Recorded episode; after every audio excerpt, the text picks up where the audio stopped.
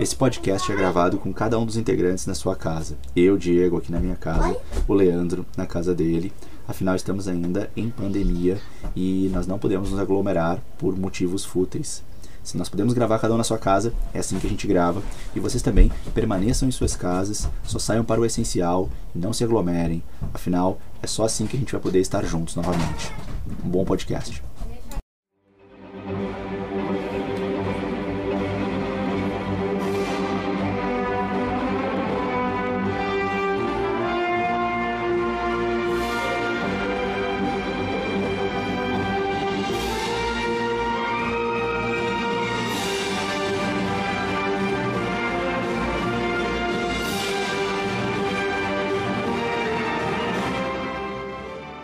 Olá pessoal, tudo bem? Estamos aí de volta com mais um episódio do nosso Nerd Verso, aí a evolução do teu recente Marvel Cast e vamos agora falar nesse episódio sobre os Eternos como nosso principal assunto aqui desse episódio, que é o filme mais assim inesperado da Marvel sobre heróis um pouco desconhecidos aí, mas que tá criando uma hype incrível em cima desse filme quem são os Eternos, a gente vai falar tudo sobre eles nesse episódio, quem são, como é que surgiram nos quadrinhos, quem criou, quais são os personagens, qual, quais são as principais tramas, tudo isso no episódio de hoje. Também teremos nesse episódio o nosso bloco com lançamentos da semana, com a participação do Alisson e do Léo do Lançamentos do Dia. Bloco novo, né? O bloco Vale a Pena. O episódio 19 aqui do Nerdverso tá incrível. Deixa eu me apresentar. Eu sou o Diego Andrades e te dou as boas-vindas a ti que tá, a tu que tá ouvindo aí o nosso podcast. E recebo também aqui comigo, é claro, meu grande amigo e parceiraço aqui, o Leandro Viana. Seja bem-vindo, Leandro. Oi aí, Diegueira. Obrigadão aí, sejam bem-vindos ao Nerdverso. E como o Diego falou, a gente vai falar de Eternos, que é um filme que promete ser tudo que a Marvel já fez nos cinemas, né? Ser tudo de diferente, né? Que vai concorrer a diversos prêmios no Oscar. E também a gente vai ter um bloco novo aí que a gente vai analisar a segunda temporada de Love, Death and Robots. Vamos ver se vale a pena ou não. Mas antes aqui no podcast, a gente sempre começa com os abraços aí para quem acompanha o nosso Instagram, que é o arroba NerdversoCast. Então, o um abraço de hoje vai para o Emanuel Saraiva, para o Renê Santos, para o Anailton Cândido, para o Luca Maranhão Lima, um abração aí para Maria Luísa Conte, para o Rafael Rocha Céspedes, para o Daniel Fernandes, para Thaís Noelle, e um abraço aí para arroba KellyAQNO e para arroba F underline Fana Beatriz Diego. Boa! E aquele abraço especial também para os nossos grandes parceiros do Lançamentos do Dia, o Léo e o Alisson, que sempre atualizam, todos aí que seguem eles no Instagram, sobre os lançamentos, séries, filmes, além de muitas notícias e curiosidades. Se tu não sabe o que assistir, segue essa página que lá tem as melhores dicas, lá no Insta, arroba Lancamentos do Dia. Também abraço para Marvel Database Brasil, o arroba deles no Instagram é arroba MarvelDB Brasil. Vai ter dois Bs ali, né? DB Brasil. Que está junto aí com o Nerdverso fazendo um grande sorteio. Para quem não acompanhou, agora tem sorteio de novo rolando, né? Mais um sorteio incrível, tá? De uma HQ capa dura, brilhante, da saga Fênix Negra, que são 284 páginas de uma história incrível, Leandro. Vai lá no ah. perfil deles, porque a foto oficial tá lá leiam as regras para saber como participar do sorteio e sigam a página, porque lá vocês vão encontrar maiores informações e também curiosidades direto dos quadrinhos, conteúdo todo dia. Então, se tu é fã da Marvel, tu precisa também seguir aí o arroba MarvelDBBrasil.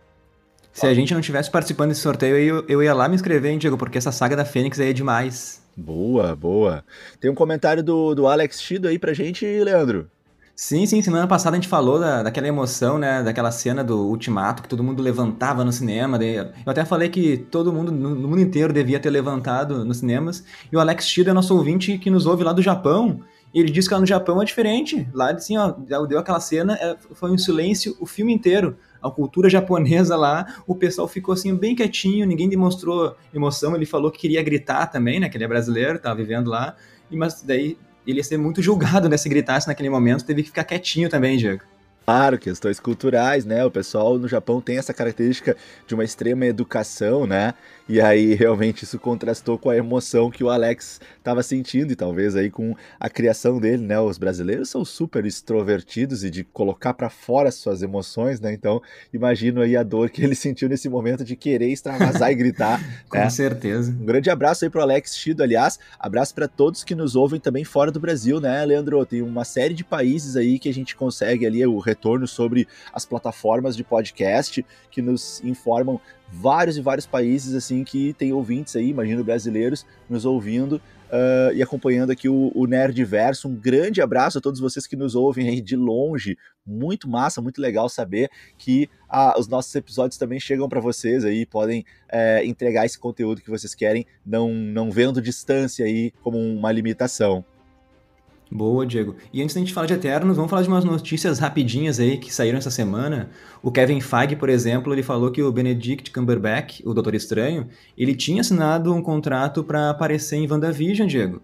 Mas que quando finalizaram ali o roteiro, eles meio que mudaram de ideia porque pensaram que é, que é meio que ofuscar, né, a grande estrela do show que era a Wanda. Boa. Tipo, não precisavam de homem branco chegando no lugar para ensinar a mulher a lidar com os problemas com os poderes, né? E resolver o problema dela. Verdade. E pensando agora, assim, eu até acho que foi melhor, porque a gente teve aquele encerramento com os filhos, com o Visão.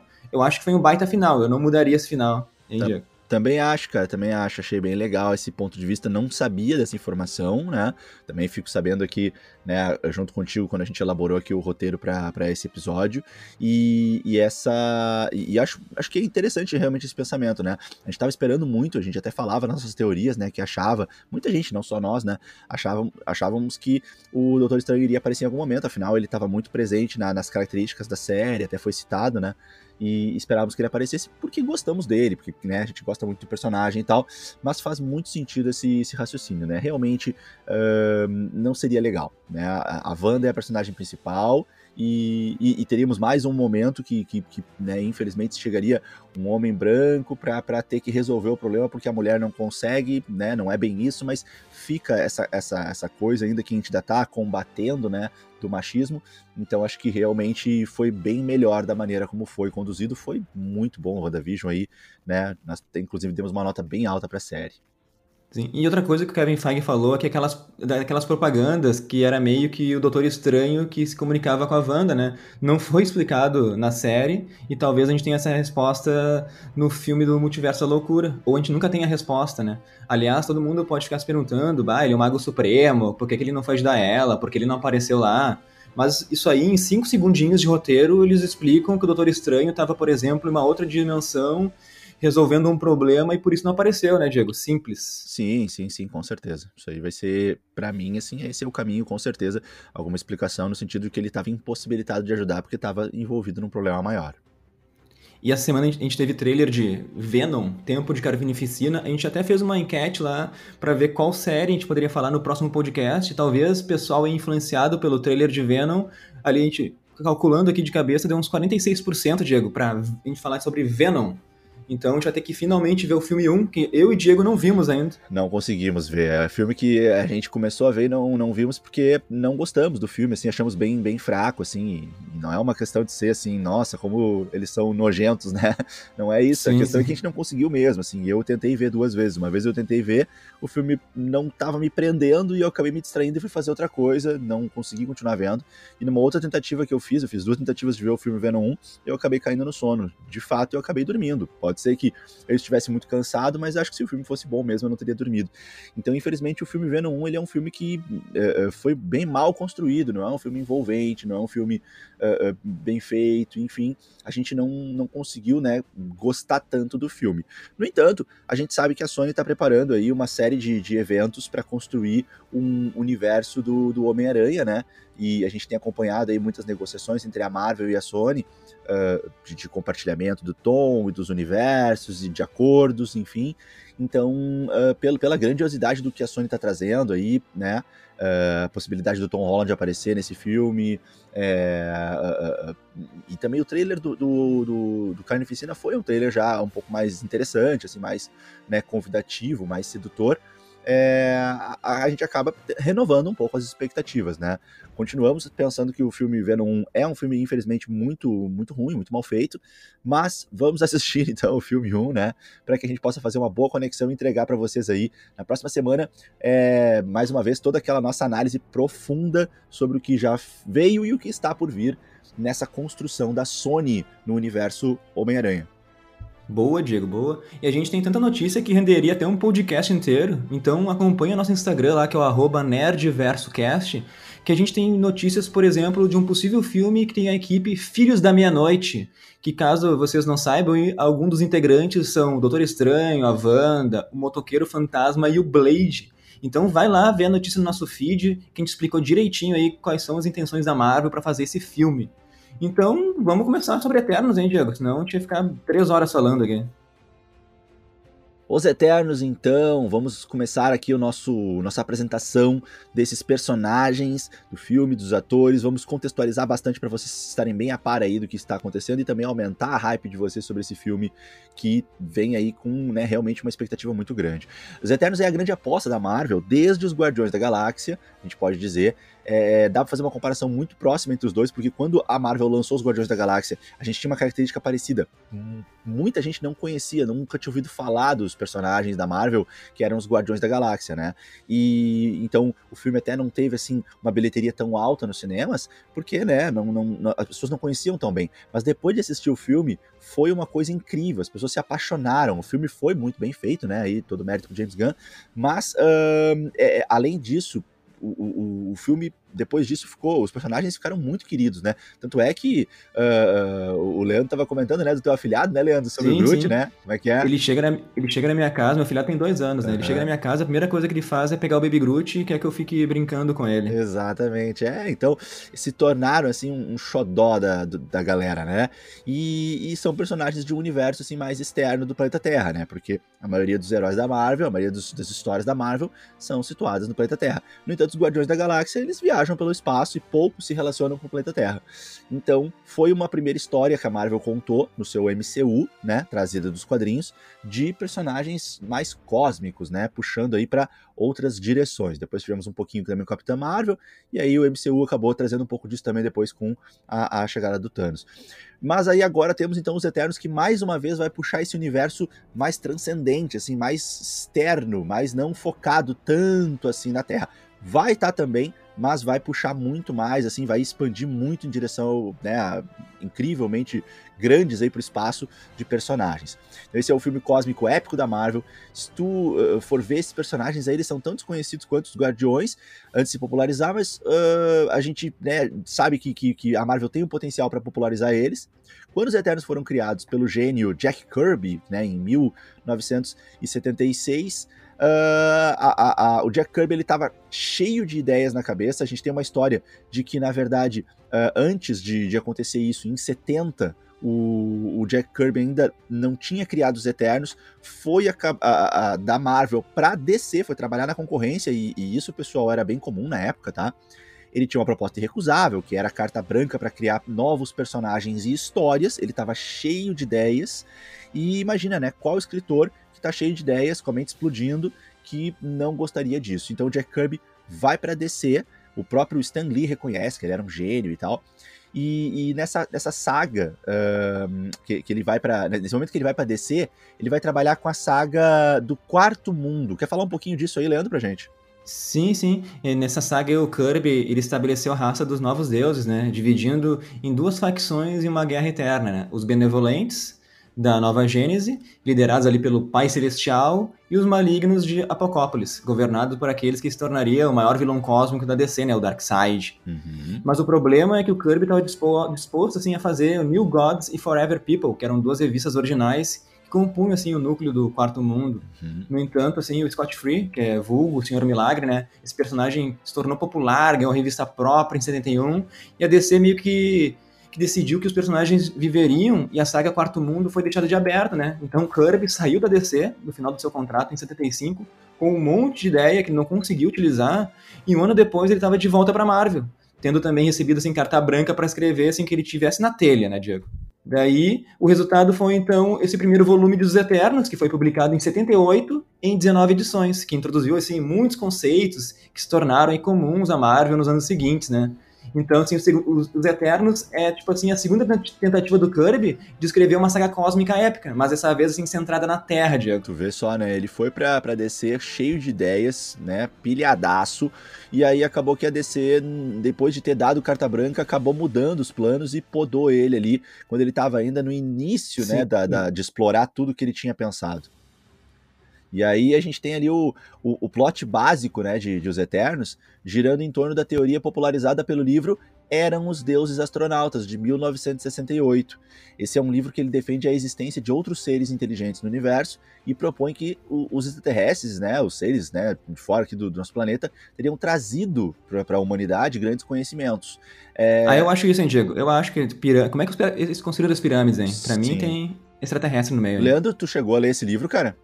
Cheguei, cheguei, mas faz tempo. Eu li também faz um bom tempo, mas é um livro muito gostoso de ler e muito legal, né? Sim, Porque sim. o autor nesse livro ele traz de uma maneira bem assim organizada argumentos que vão mostrando, até falando de maneira às vezes física, né, sobre como que um ser humano conseguiria erguer blocos, fazer construções tão perfeitas, tão profundas, numa época em que não se tinha armas, tecnologia, máquinas com essa capacidade, né? Perfurar certos tipos de rocha, enfim, algumas, algumas uh, uh, uh, obras de engenharia que, eh, segundo os historiadores... Que é complexo até hoje, né? É, exatamente, que até hoje seria muito difícil de fazer com a perfeição, com a profundidade que foi feito, enfim. Então o, o autor ele vai trazendo, assim, uh, de maneira muito organizada, argumentos para mostrar como não era viável para os seres humanos naquela época ter construído aquilo, né, com a, a, tecnologia, a evolução, o estágio evolucionário que o ser humano estava naquela época, e então muito, muito, muito provavelmente algum tipo de ajuda externa veio. Então é um livro bem, bem legal de ler para quem gosta dessa cultura, né? Para quem gosta de ficar procurando evidências aí sobre os seres extraterrestres. Um livro com muita, escrito com muito, muita, uh, de uma maneira muito sóbria, né? Uma maneira muito inteligente, assim. Não é nada muito forçado, muito exagerado. É tudo feito com uma construção argumentada muito lógica. E a gente tem então que os Eternos vão se basear muito nesse livro. Mas para a gente falar dos Eternos, né? A gente precisa falar um pouquinho também dos Celestiais que foram apresentados pra gente em Guardiões da Galáxia, mostrados Isso como mesmo. seres gigantes, né? Tem o pai do Peter Quill, que é um celestial, por exemplo, né? O Ego, né? Uh, ele é um planeta. Isso, Até aproveitar para fazer uma correção do nosso último podcast, né, Leandro? A gente comentou ali no nosso último podcast, quando a gente estava falando da possível luta de uh, pai contra filho, né? Que, que, que a gente comentava ali no Shang-Chi, e a gente não lembrou naquele momento, né, de alguns episódios do MCU que tivemos isso, né? E a gente teve, por exemplo, o filme Guardiões da Galáxia 2, que naquele momento a gente não lembrou, uh, mas que no filme Guardiões da Galáxia 2 a gente teve, né, essa trama de pai contra filho, e a gente também teve, claro, né, no, no, no centro, né, da, da saga do infinito, a Gamora, né, e até um pouco a Nebula, é, contra o pai, né, o Thanos. Né, só pra fazer uma mas correção. Assim, Mas eu ainda fiz nossa teoria, né? Porque o Peter Quill conheceu no, no, dia e lutou contra, no mesmo dia contra o pai dele, né? É. E, e, tipo assim, o plot principal de Shang-Chi vai ser a luta, né? Entre pai e filho. Verdade. Então ainda, entre Thanos e Gamora ali, não, não, era, não era a história principal, essa luta entre pai e filha. É. Então acho que a gente errou, mas não errou tanto assim também. É, não, e na, na história de Shang-Chi, é, isso se torna um drama muito inflado, né? Muito inflamado, né? Esse drama. Se tu pegar, por exemplo, a Gamora e a Nebula, é, elas não têm um amor pelo Thanos, nunca tiveram, elas são escravizadas pelo Thanos, né? Agora, o, o Shang-Chi ele vai ser enganado pelo pai, então aí vai ter um lance sim, mais sim. forte. E enganado por anos, né? Enquanto que o Peter Quill, ele conhece num dia e no mesmo dia já descobre que o pai matou a mãe, não chega a alimentar esse drama tão grande, né? O, o, o, Peter Quill ele sofre muito mais com a perda do, do Yondu, né? Que, que, é, que é. esse sim acaba né, se, se tornando realmente o, o, pai de criação dele, mas aí não foi uma luta, né? Foi uma perda. Leandro, segue daí, cara. Cara, e talvez assim os celestiais, eles são o mais próximo do conceito de divindade que a gente tem na Marvel, né? É uma raça de seres de poder incomensurável, de infinita curiosidade. Eles são assim uma essência de exploradores e cientistas. Eles são responsáveis assim por cultivar a vida em boa parte do universo. Foram os experimentos deles, por exemplo, que geraram os Skrulls, hein, Diego?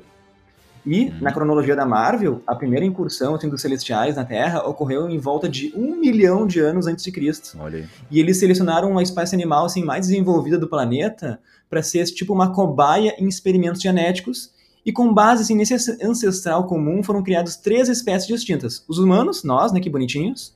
os deviantes, que são seres agressivos, se assemelham a monstros, e os eternos, que são seres perfeitos, imortais e com poderes variados, Diego. Boa, boa. Sempre que a gente fala sobre voltar muito, muito, muito do tempo, né, no nosso planeta, na, na, na, na cronologia da Marvel, como agora que a gente falou, né, que essa incursão dos celestiais ocorreu na Terra um milhão de anos antes de Cristo. Eu sempre lembro, Leandro, uh, claro que aqui nós temos uma diferença muito grande de tempo, mas eu sempre lembro do, da série até recentemente lançada de HQs, tá? Que a Marvel lançou, olha, acho que faz coisa de uns 4, 5 anos, assim, não é uma coisa muito antiga, não. Uh, uhum. Que é uma série dos Vingadores 10 mil anos antes de Cristo.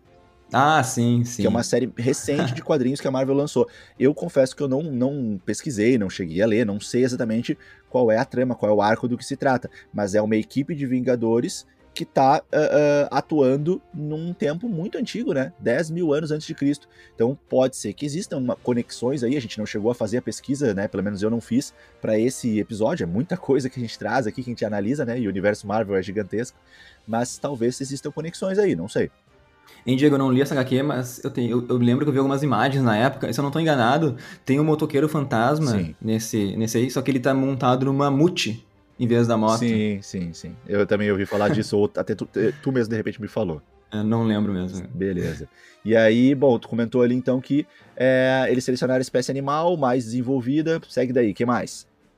É, sim, esses, os humanos eles foram escravizados pelos deviantes. Isso aí durou um longo tempo, assim, o que levou uma guerra contra os Eternos, porque os Eternos eles tinham a função de proteger a humanidade e a Terra. E quando, se, e quando chegou assim a, a segunda incursão dos Celestiais, quase aniquilou os deviantes.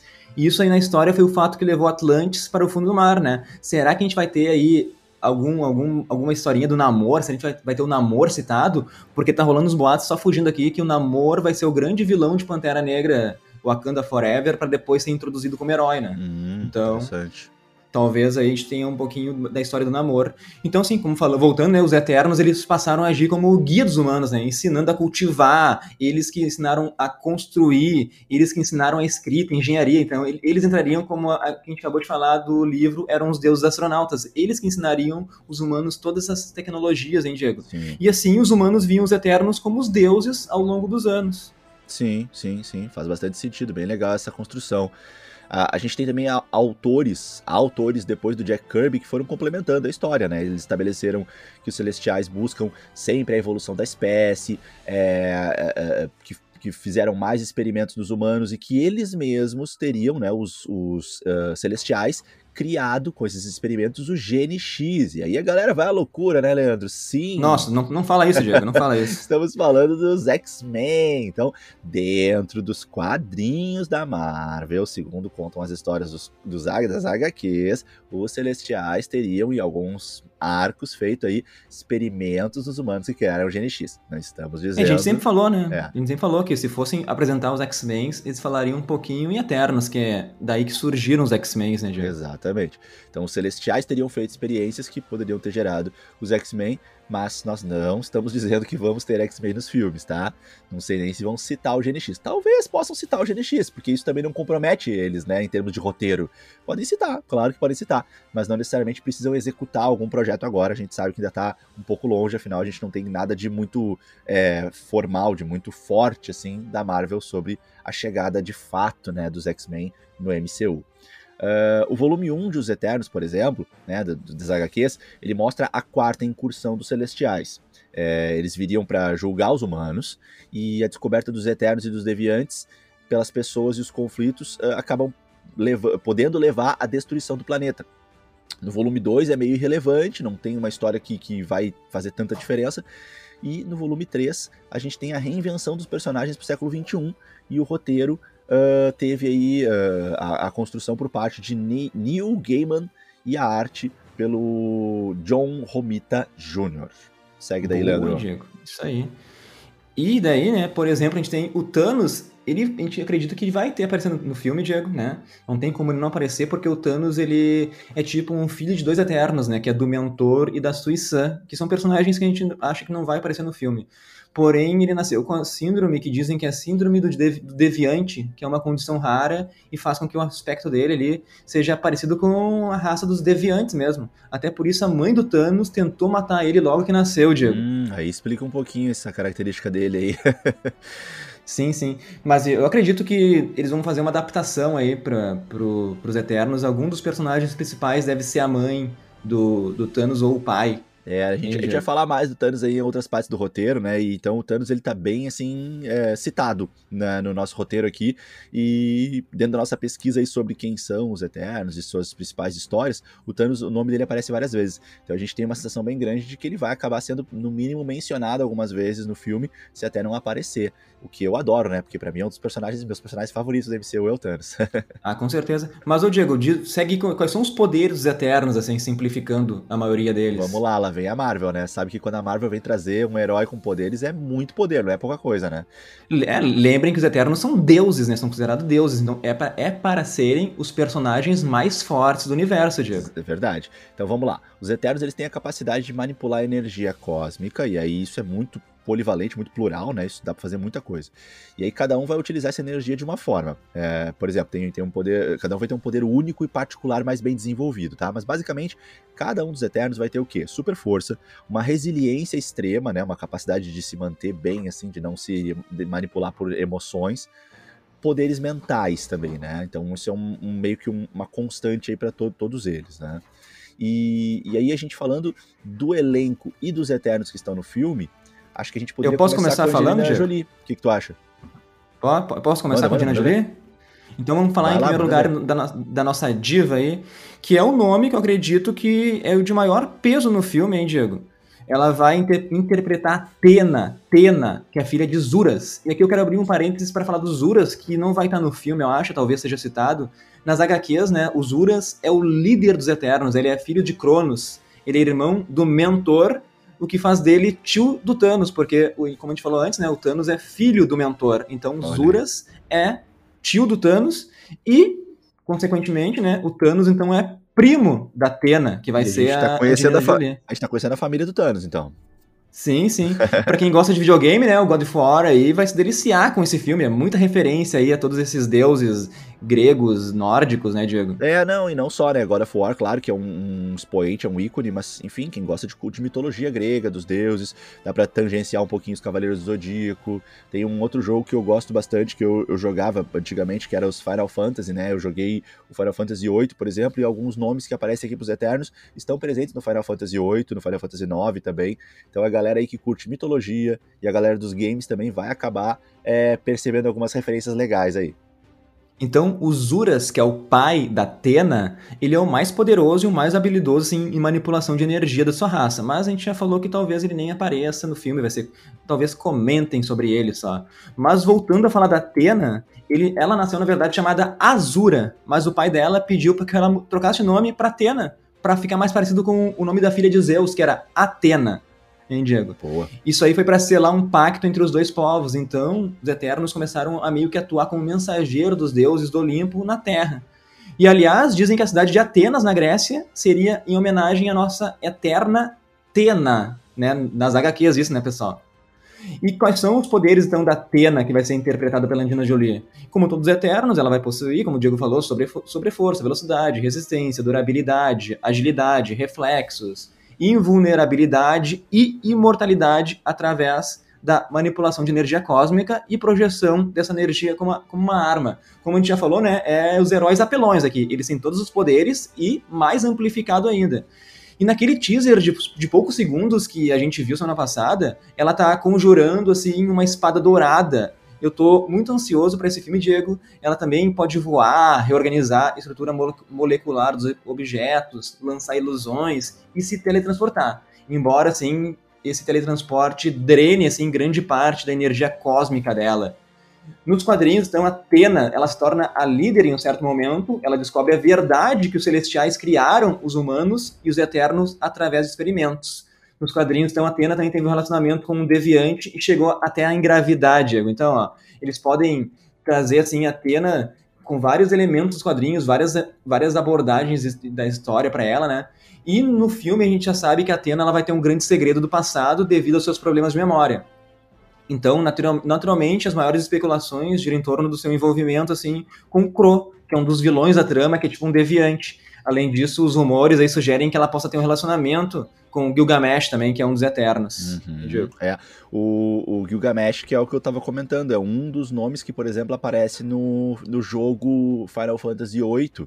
E aí até a gente vai falar mais pra frente um pouco mais do, do Gilgamesh, mas já aproveitando que eu puxei aqui a fala sobre isso, no Final Fantasy VIII, né, que é um jogo de videogame, né, que é um, um RPG da Square, um jogo, uma, uma franquia muito famosa, né, dos, dos, dos games, uh, no Final Fantasy VIII, mas em geral na, na mecânica de jogo do, do Final Fantasy, é, existem uh, uh, seres que são os Guardian Forces, né, os GFs no jogo, que tu invoca eles para as batalhas. E aí são seres muito poderosos que no jogo te ajudam, né? O Gilgamesh é um dos GFs, é um dos Guardian Forces no, no Final Fantasy VIII. E o Gilgamesh, na verdade, até ele é uma, ele é uma reencarnação do Odin, que é um primeiro GF que te ajuda no jogo. Uhum. E aí o, o, é, o, Odin ele é vencido e o Gilgamesh ele é a reencarnação, ele é a volta do Odin. E tanto o Odin quanto o Gilgamesh no, no Final Fantasy VIII, diferente da mecânica de todos os outros Guardian Forces, os outros GFs, que tu aperta um botão, que tu seleciona num menu a ajuda deles e chama eles para te ajudar na batalha, o Odin e depois o Gilgamesh, quando ele retorna, eles não são chamados, eles não são invocados, eles surgem quando querem. Então isso pode ter alguma característica aí relacionada com o que a gente vai contar daqui a pouco sobre as características do personagem Gilgamesh, que é um personagem que a gente vai trazer aí, que ele tem uma característica muito bélica, né? Ele se envolve em muitos confrontos, em muitas uh, batalhas, né? É um grande guerreiro e no jogo, por exemplo, a gente tem aí a referência de que ele aparece para defender e para vencer o teu inimigo com um único golpe. Ele vence o teu inimigo, não importa quem seja, com um único golpe, mas ele aparece quando ele quer, não é quando tu chama. Então ah, legal. é legal fazer essa, esse paralelo aí. Quem gosta dos jogos de Final Fantasy vai, vai entender do que eu tô falando e vai, vai achar legal. E quem não gosta ficou conhecendo aí uma, uma referência. Boa, Leandro, eu posso seguir daqui com o Icaris? Vai, vai. Beleza. E Caris aqui, a gente tem a interpretação desse personagem pelo ator Richard Madden, que viveu nosso eterno Rob Stark, né, em Game of Thrones, e não é o único, daqui a pouco tem mais um que a gente vai apresentar. O Icaris, ele é o, o, segundo eterno mais poderoso que existe, olha aí, ele perde apenas para os Uras, uh, e então no filme o Icaris deve ser o mais poderoso, né, já que a gente não imagina que os Uras vai estar presente no filme. Ele vai ter todos os poderes da Atena, com a adição da levitação dele mesmo e de outros. Ele ainda vai ter habilidades básicas psíquicas, né? Isso a gente falou que é algo mais natural, natural assim, pros, pros uh, Eternos. Um, e, e, ele pode ler pensamentos, manipular mentes mais fracas que as dele. O Icaris também pode gerar calor suficiente para derreter ou desintegrar objetos, olha só, né? Uh, sólidos, a, a, derreter objetos sólidos através da, da manipulação da energia cósmica. Uh, porém, o uso excessivo desse poder, no entanto, pode tirar sua força temporariamente. A gente vai ter isso bastante mencionado assim, em vários heróis, né? Que quando a gente tá chegando no limite das, dos poderes, sempre vai ter um poder mais especial, mais forte, assim, né? Do, do, do personagem, sim, sim. mas que acaba tendo uma consequência, assim, de, né, de, de, tirar muito da sua energia, de deixar ele fraco, né? De ser aí um, um, um ponto fraco, uma faca de dois gumes, né? É um ataque forte, mas que acaba prejudicando o personagem. Sim, eu acho que é o jeito da Marvel dar uma compensada, né? Por esses heróis serem tão apelão, então, né, sim, né? Sim. Em algum momento eles ficam mais fracos para ter uma vulnerabilidade, né? Porque senão... senão... Ninguém nunca vai conseguir vencer eles, né? É. E aí também não tem muita graça acompanhar eles, né? Se são heróis, são heróis que nunca vão perder. Se são vilões, são vilões que ninguém nunca vai vencer. Então a gente tem que ter essa, esse equilíbrio. Que bom que a Marvel também cuidou um pouco disso, né? O Icaris ele aprimorou os sentidos dele para a chegada dos Celestiais uh, ah, para perceber, desculpa, ele aprimorou o sentido deles para perceber a chegada dos celestiais e poder avisar aos demais eternos. A gente vai ver aí, né, que ao longo do, do nosso roteiro, o, os eternos, apesar de serem uma criação dos celestiais, não tem uma relação assim tão, assim, né, amigável de pai e filho com eles. A gente vai comentar um pouco disso ao longo do, do, do roteiro. E o Icaris, então, ele aprimorou os sentidos deles para poder perceber quando os celestiais estivessem chegando e poder avisar os demais eternos. A função dele, do Icaris, é preparar o povo para esse retorno. Uh, e ele é chamado de Eterno Polar também por ter sido concebido na Sibéria.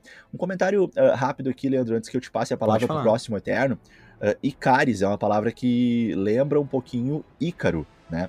E a gente sim, vai ver sim. que é uma, uma referência mesmo, é uma relação uh, direta, assim, uma, uma, correlação com o, o, personagem da mitologia grega, o Ícaro, né? Que ganhou asas e tentou voar até o sol e contrariando aí o, o, os conselhos que lhe deram e acaba morrendo quando voa em direção ao Sol. Esse é o mito, né, do, da, da, da mitologia grega do Ícaro, né, que ganha asas e acaba querendo uh, muito mais do que, do, que, do que poderia, acaba né, a ambição dele levando ele a querer voar em direção ao Sol e acaba morrendo, derretendo, né. A gente vai depois fazer um comentário sobre isso, uma relação maior, mas a gente tem aqui o Icaris, esse personagem e essa relação direta do nome, né, o Icaris e o Ícaro. Tem mais alguns nomes aí que a gente vai poder relacionar também. Quem mais, Leandro, que a gente pode falar? Vamos falar do Kingo, que ele vai ser interpretado pelo ator Kumail Nanjiani, que ele é de origem paquistanesa. Ele é mais conhecido aí pelo filme Doentes de Amor e também ele fez Silicon Valley. E o Kingo, o Kingo é de origem japonesa, nas HQs, pelo menos, né? Ele, inclusive, estava no Japão, no século XVI, e ele aprendeu todos os caminhos, assim, dos samurais. E apesar de possuir os mesmos poderes que os demais Eternos, ele meio que prefere lutar a moda antiga, que nem os samurais, né? Então ele tem armadura, tem katana. Aliás, até a espada do Kingo ele foi forjada por um colega Eterno, que a gente vai falar daqui a pouquinho. Boa.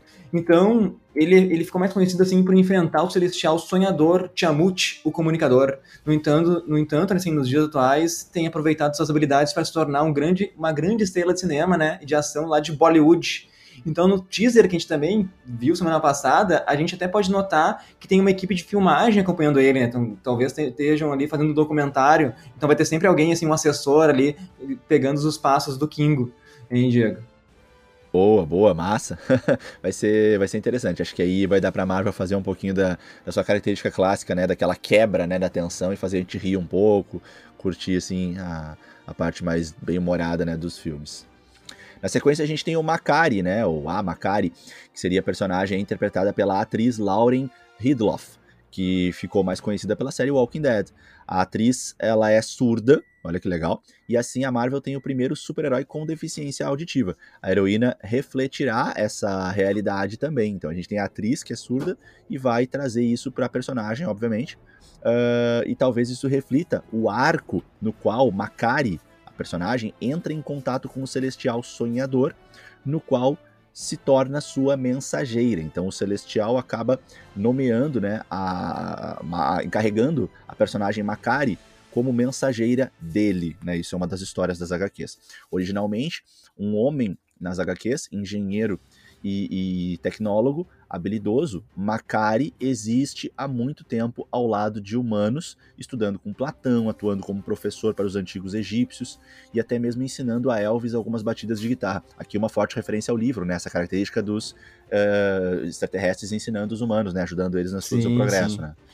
O personagem também desempenhou um papel importante no combate aos deviantes e mais tarde sobreviveu à invasão original Skrull na Terra. Makari tem os mesmos poderes básicos de Eter dos Eternos, né? Mas uh, foi confundido com o deus grego Hermes e com o romano Mercúrio. Por quê? Porque possui muita velocidade. Então, Makari pode criar ciclones através, uh, ao simplesmente correr né, em, em círculos, enfim, uh, ou enfim, uh, uma rajada de vento muito forte, pode acelerar através da água, né, pode correr por cima da água e também pode correr pelas paredes. No entanto, isso acumula energia, isso, acumula fadiga no seu corpo, olha aí mais uma vez nessa né, característica aí, né? Isso. Uh, e torna ele mais suscetível a lesões. Nos anos 90, meditou para transmitir mais poderes cósmicos para sua velocidade, né? Então conseguiu aí né, aumentar ainda mais esse poder especial, tornando ele o Eterno mais rápido vivo. Então a grande característica acaba sendo aí essa super velocidade, né? Essa característica do, do personagem Makari. Leandro, para finalizar minha fala aqui, né, uma referência com o que a Marvel já construiu no MCU. Percebam que nas histórias das HQs, o personagem Makari era um homem enquanto que no filme a gente vai ter uma mulher, né, interpretando. Não é a primeira sim, vez que sim. a gente vê isso acontecendo, né, Leandro? A gente também teve isso na Capitã Marvel acontecendo, quando o personagem dos quadrinhos Capitão Marvel, nos quadrinhos é um homem, né? Uh, no filme foi retratado como uma mulher, né? A, a Capitã Marvel, uh, aquela que, que, que foi a mentora dela, não me lembro como é que era o personagem exatamente, mas aquela mulher que, que acaba uh, uh, sendo, no fim, a, quem ela enxergava, né? Quando ela via a, a inteligência lá dos, dos, dos Kree, enfim. Uh... Sim, o ancião também, né? Tra transformar em ancião. Boa, boa, boa. Ah, não tava lembrando desse, o ancião também, verdade. Então a Marvel tem feito isso, né?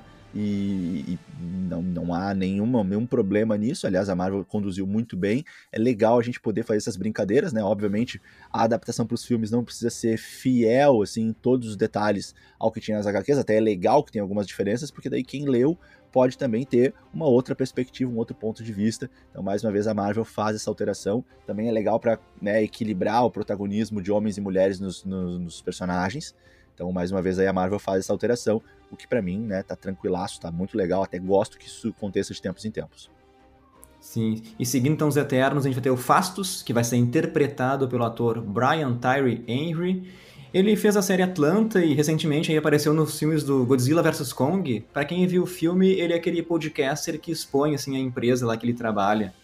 Então, o Fastos, ele é, é, o mestre da tecnologia, né? Ele é o grande criador de armas, né? É o nosso ferreiro aqui. Ele já constru... ele constrói, por exemplo, a espada do King, que a gente mencionou antes, e também já construiu um traje de voo para o Icaris.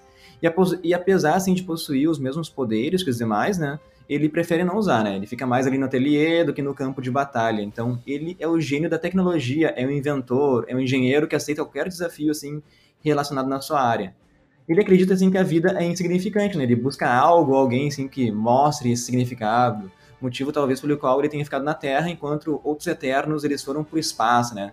Motivo também pelo qual ele não batalha, tendo recusado inclusive o pedido do Icaris lá para lutar contra os perigosos deviantes, Diego. Boa, boa. Então, vou seguir aqui com o, o Ajak, né? O Ajak, uh, interpretado pela atriz Salma Hayek, né? Famosíssima, né? Atriz mexicana já fez muitos filmes aí, mais uma atriz de peso no elenco, né? O Ajak, mais um dos Eternos que a gente está apresentando aqui, nas HQs é um homem, né? De novo aí, mudança da, de, de gênero que a Marvel fez aí na Isso adaptação para MCU. Ele lutou ao lado dos, de outros Eternos contra os Deviantes de Kro, na Babilônia há milênios, mas também tinha uh, presença dele na América Central, especialmente no Peru. Isso levou os nativos americanos a adorá-lo como um deus voador, como Quetzalcoatl ou Tecomotzin. E mais uma vez, Leandro, Quetzalcoatl é, não sei como é que pronuncia exatamente, né, é um pouco difícil de falar aqui, o Quetzalcoatl, Quetzalcoatl, algo assim. Também, Leandro, é um dos GFs do Final Fantasy VIII, tá? Também é um, ah, é um Guardian Force, esse que tu invoca, é um dos primeiros que tu encontra no jogo, assim, praticamente uh, no início da jornada aí do personagem principal do, do Final Fantasy VIII e que também está presente em outros Final Fantasy, se eu não me engano, no 7 e no 9. Uh, que o 8 foi o que eu me dediquei mais, né? Que eu zerei, fiz todos os detalhes, então eu consigo contar com mais clareza. Uh, e a gente aqui do Nerdverso já colocou no Instagram uma foto, inclusive, que mostra que eles, né, os Eternos, vão aparecer na Babilônia. Uh, e talvez mostre isso em diversas épocas, porque eles são seres milenares, né? O Ajak é o único capaz de se comunicar diretamente com os Celestiais. Uh, Ajak desempenhou um papel importante é, diplomático né, entre os Eternos e os Celestiais. Entretanto, desde então, ele se colocou num estado de descanso, autoimposto a ele mesmo, para aguardar o retorno dos seus criadores, os Celestiais. E aí, quando a, a, a Macari, né, nos, nos, quadrinhos O Macari, aqui no MCU, a Macari, foi escolhido, então vamos falar dos quadrinhos, a gente está trazendo aqui o passado dos Eternos, né? Quando nos quadrinhos a personagem, uh, o personagem Macari foi escolhido como mensageiro do, do Celestial Sonhador, que a gente contou agora há pouco, né? Aí o Ajax se sentiu humilhado e passou a odiar ele. Uma característica e uma história contada nos quadrinhos, Leandro. Isso aí. Vamos seguir então com o Sprite, que vai ser interpretado pela Lia Mikug, que nas HQs é o menino, também mais uma troca de personagem. Boa. Então, o Sprite, ele tá amaldiçoado, assim, a viver para sempre preso no corpo de um menino de, de 11 anos, Diego. Então, o Sprite é aquele ser traiçoeiro, gosta de pregar peça nos, nos outros Eternos, né, e também nos humanos ele possui os mesmos poderes de todo mundo, né? Ele também é capaz de voar através da telecinese, ele cria diversas ilusões, ele engana assim os cinco sentidos, né? E torna assim indistinguível a realidade para os outros. Depois de séculos de prática também, o, o Sprite conseguiu aprimorar suas ilusões para alterar a percepção da realidade e também as memórias das pessoas. Tem até um determinado arco que ele se cansa assim, de ser tratado como criança, ele apaga a memória de todos os Eternos e dá eles em novas vidas. É um arco bem legal das HQs. Vai ser interpretado por uma atriz aí, e vamos ver como é que vai se portar, né? Vai ter um, um Eterno milenar, que cara tem mais de. tem milhões de anos, assim, e vai estar num corpo de criança. Vamos ver como é que vai lidar com isso, né? A frustração, assim, de não poder ser um adulto, Diego. É, e, e os poderes lembram bastante os poderes do Loki, né? É verdade. Lembra um pouquinho, né, a característica do Loki, né, de, de traiçoeiro, de criar ilusões, né? Então a gente pode fazer essa pequena correlação aqui. É tipo um duende, né? É... Aqueles duendes das histórias do Shakespeare. Boa, boa, verdade. Bom, depois nós podemos falar então esse que nós já vínhamos falando um pouquinho, que eu falei um pouco dele, o Gilgamesh, interpretado pelo ator Don Lee, de origem coreana e que fez o filme Invasão Zumbi. Nos quadrinhos, Gilgamesh é basicamente um herói icônico de diversos mitos e lendas, entre eles Hércules e Sansão. Quando descobriu sua origem entre os Eternos, ele foi exilado por Zuras, tá? Uh, por não conseguir conter o seu orgulho e por sua insistência em intervir nas questões humanas, intervir. Então veja aqui a relação do que eu contei do jogo, né, do Final Fantasy VIII, quando ele uh, chega sem ser chamado e acaba com uma batalha que tu tá enfrentando no jogo. Então quando tu tá jogando no Final Fantasy VIII lá e tu já tem esse, esse Guardian Force contigo, tu vai enfrentar lá um inimigo, às vezes tu tá até a fim de lutar com o inimigo, mas se ele surgir, é, é randômico, né, é aleatório, se ele surgir, dá um, um, um videozinho lá no jogo ele vai lá e mata o inimigo com um golpe só e tu não enfrenta o inimigo. então ele, ele, ele, intervém, né? Ele se mete, né? E, e, nas batalhas com humanos, tá? E ele é muito da guerra mesmo, da, da luta. Então esse é, esse é o paralelo que a gente vai encontrar aí, talvez aí de realmente de mitologia, né? Que é contada nas HQs sobre o Gilgamesh desse modo como a gente está trazendo aqui na nossa pesquisa, né? As HQs da Marvel, mas também que eu trouxe aí um, uma referência com o jogo Final Fantasy VIII. É, ele foi banido e foi trazido de volta depois ao grupo dos Eternos pelo Sprite, que a gente acabou de falar ali, né? O, o menino de 11 anos ali que, que fica condenado a viver com a cidade sempre e que, mais uma vez no filme, vai ser né, com um gênero feminino, vai ser uma mulher que vai interpretar. E aí ele é trazido então pelo Sprite para ajudar os outros Eternos a lutar contra os Deviantes. É, reconhecendo sua bravura, Zuras restaurou a liberdade dele e ainda chamou ele de Hero, ou Hero, não sei qual vai ser a pronúncia correta aqui, né? Mas em inglês seria Hero. O Gilgamesh possui as mesmas habilidades que os outros Eternos. Ele é o mais forte do grupo, na verdade, né, em termos de luta, talvez com exceção do Thanos. Olha aí, mais uma vez uma citação ao Thanos.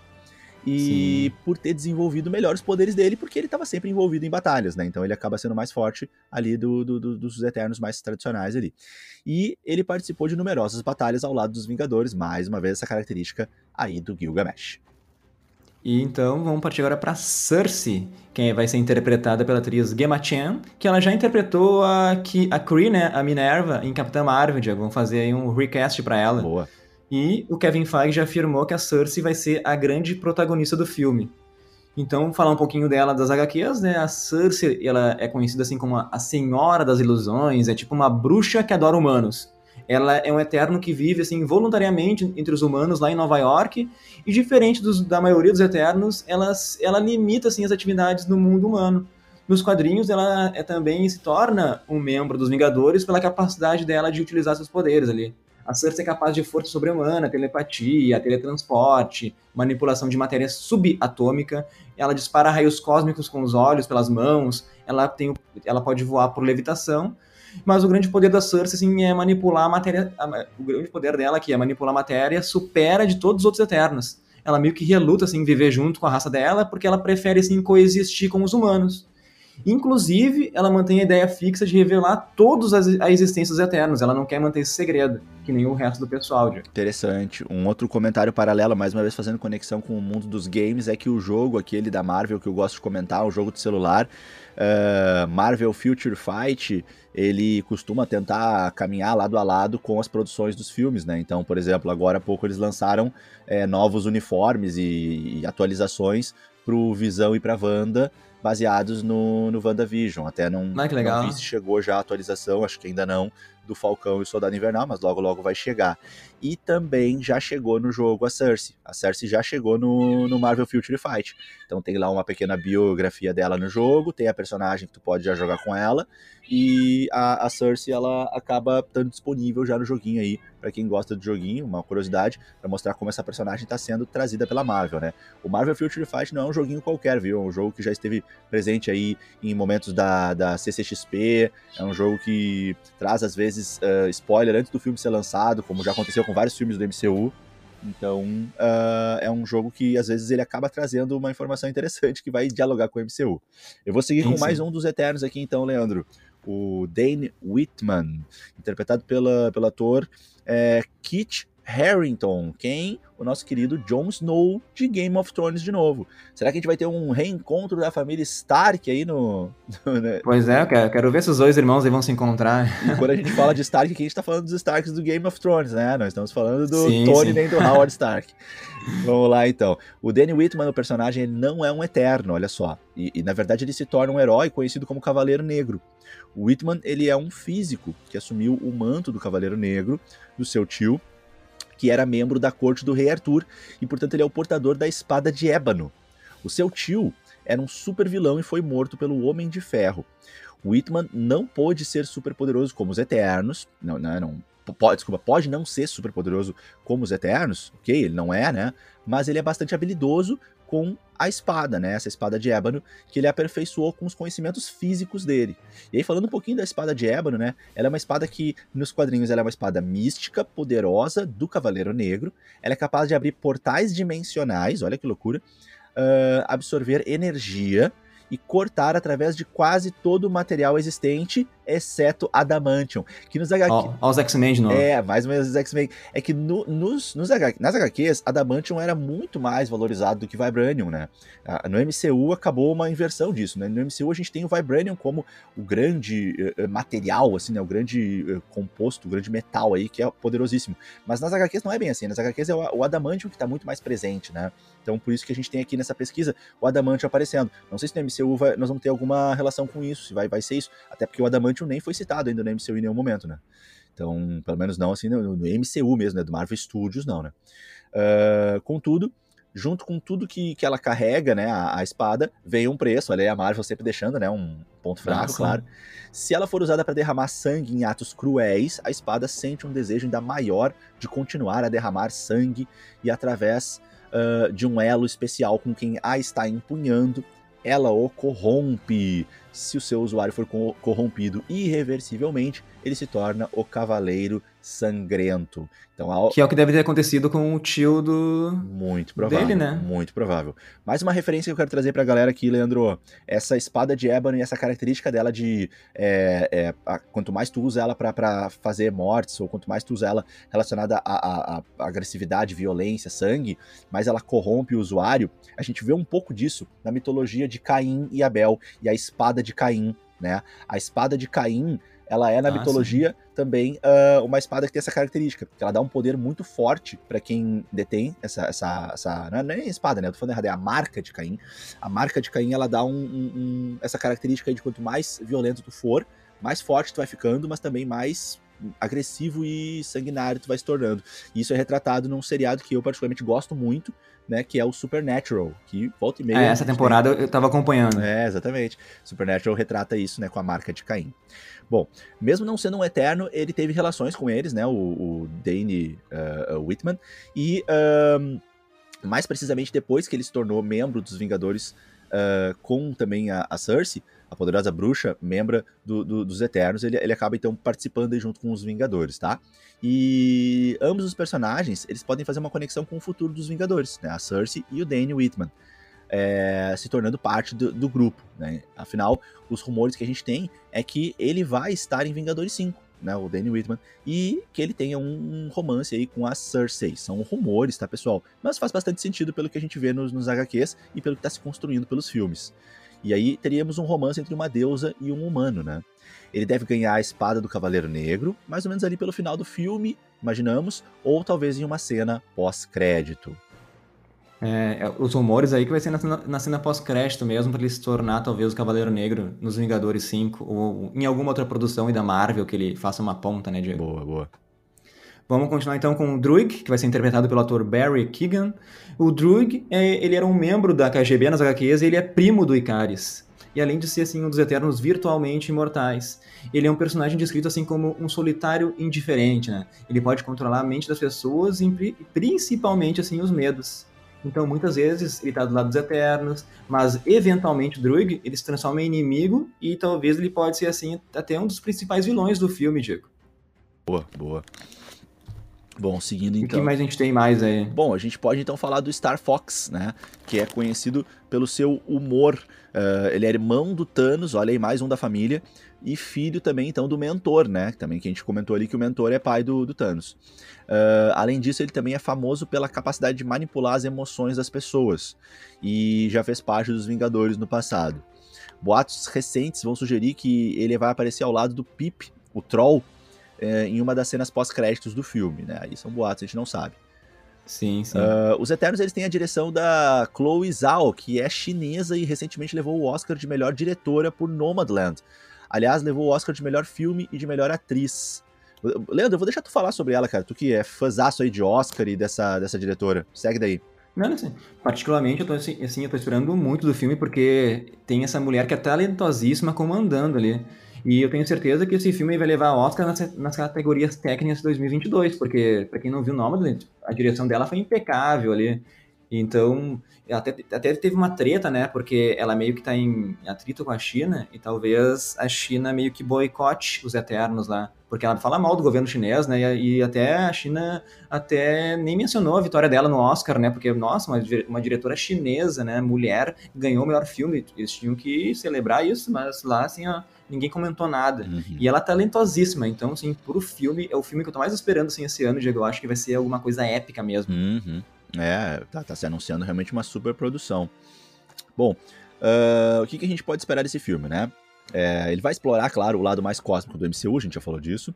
A gente já viu na Capitã Marvel e nos Guardiões da Galáxia um pouco disso, mas aqui sim vai dar para sair da caixa e explorar muita coisa com celestiais, com criação de universos, com poderes realmente sim. incríveis, falando do passado, do futuro, né? Mais do passado, assim, mas da criação e tal. Eu quero ver, assim, esses flashbacks mostrando momentos importantes da história, né, desses heróis, que a gente já viu no trailer que eles vão estar na Babilônia, mas eu quero ver mais, talvez, eu quero ver a construção das pirâmides, eu quero ver eles, talvez, eles explicando a, a, a escrita para os humanos, vai ser legal, assim, um flashback rápido no começo, uma introdução de... Boa, boa, não tinha pensado nisso e faz todo sentido que isso apareça mesmo, né? Uh, e, e aí, a gente também pode ver, e, eu quero muito, eu e o Leandro, a gente quer ver muito também, mais uma vez, as consequências do estalo do Thanos, né? É, como a gente viu um pouquinho na Wanda, né? Um pouquinho não, a gente viu muito né, na Wanda, a gente viu também no, no Falcão, mais uma vez, o estalo do Thanos mantido como um, um ponto muito importante, um divisor de águas na cronologia do MCU, a gente quer ver como que vai isso aparecer no filme dos Eternos, porque tem que aparecer de alguma forma, né? Sim, sim. Então, ô Diego, o que tu acha gente falar do vazamento aí do roteiro que saiu do filme? Pois é, né? Tem muita gente falando sobre isso. Uh, é, não sei se, se tá confirmado ou não, a gente nunca sabe, né? Mas é um, um, um, texto aí muito bem construído e que tá todo mundo comentando bastante aí sobre esse possível vazamento do roteiro. Eu acho que é legal a gente comentar, claro que a gente não tem certeza absoluta de que é, de que seja mesmo, mas é legal comentar para a gente poder trazer para nossa audiência aí o que é que estão comentando aí fora e, enfim, né, pensar sobre isso se, se faz sentido, se não faz pra gente poder mais ou menos já ir imaginando o que, que vai vir depois. Acho que pode ser. Mas cuidado, é, mas cuidado, para quem não quer saber nada do filme, estão dizendo que, assim, é uma grande chance de ser verdade esse roteiro, assim, uma, uma chance, assim, de 80% de ser a maioria das coisas verdade. Então, se tu não quer saber nada, pula essa parte e vai lá pro nosso próximo bloco, que vai ser que a gente vai falar de algumas de umas novidades que estão chegando na semana. A gente vai botar ali a minutagem no Spotify ou no seu agregador aí que você ouve, né? Então, agora aqui, possíveis spoilers, se você não quer saber, não ouça a partir de agora. Então, vamos lá, Diego. Quer tu começar ou eu falo aqui? Eu posso começar aqui um pouquinho, então. Ó. Então, vamos lá. Bom, o filme ele começa explicando os deviantes e os eternos. Os deviantes foram criados pelos celestiais para caçar predadores que atacassem a vida inteligente de mundos em evolução. Mas aí os próprios deviantes começaram a caçar a vida inteligente e aí os celestiais precisaram criar os eternos para derrotar os deviantes. A... É diferente do que a gente já falou, né, Diego? É, exatamente, a gente já tinha apresentado, né? Uh, há 5 mil anos atrás, na Mesopotâmia, um homem está pescando com o seu filho e é atacado por um deviante que surge do oceano. Os Eternos surgem, então, e se inicia uma curta batalha que é interrompida pela logo de abertura da Marvel, né? Bem fácil de imaginar isso, né? Chega, uhum, chega a dar uma, uma, nostalgia, chega a dar gatilho.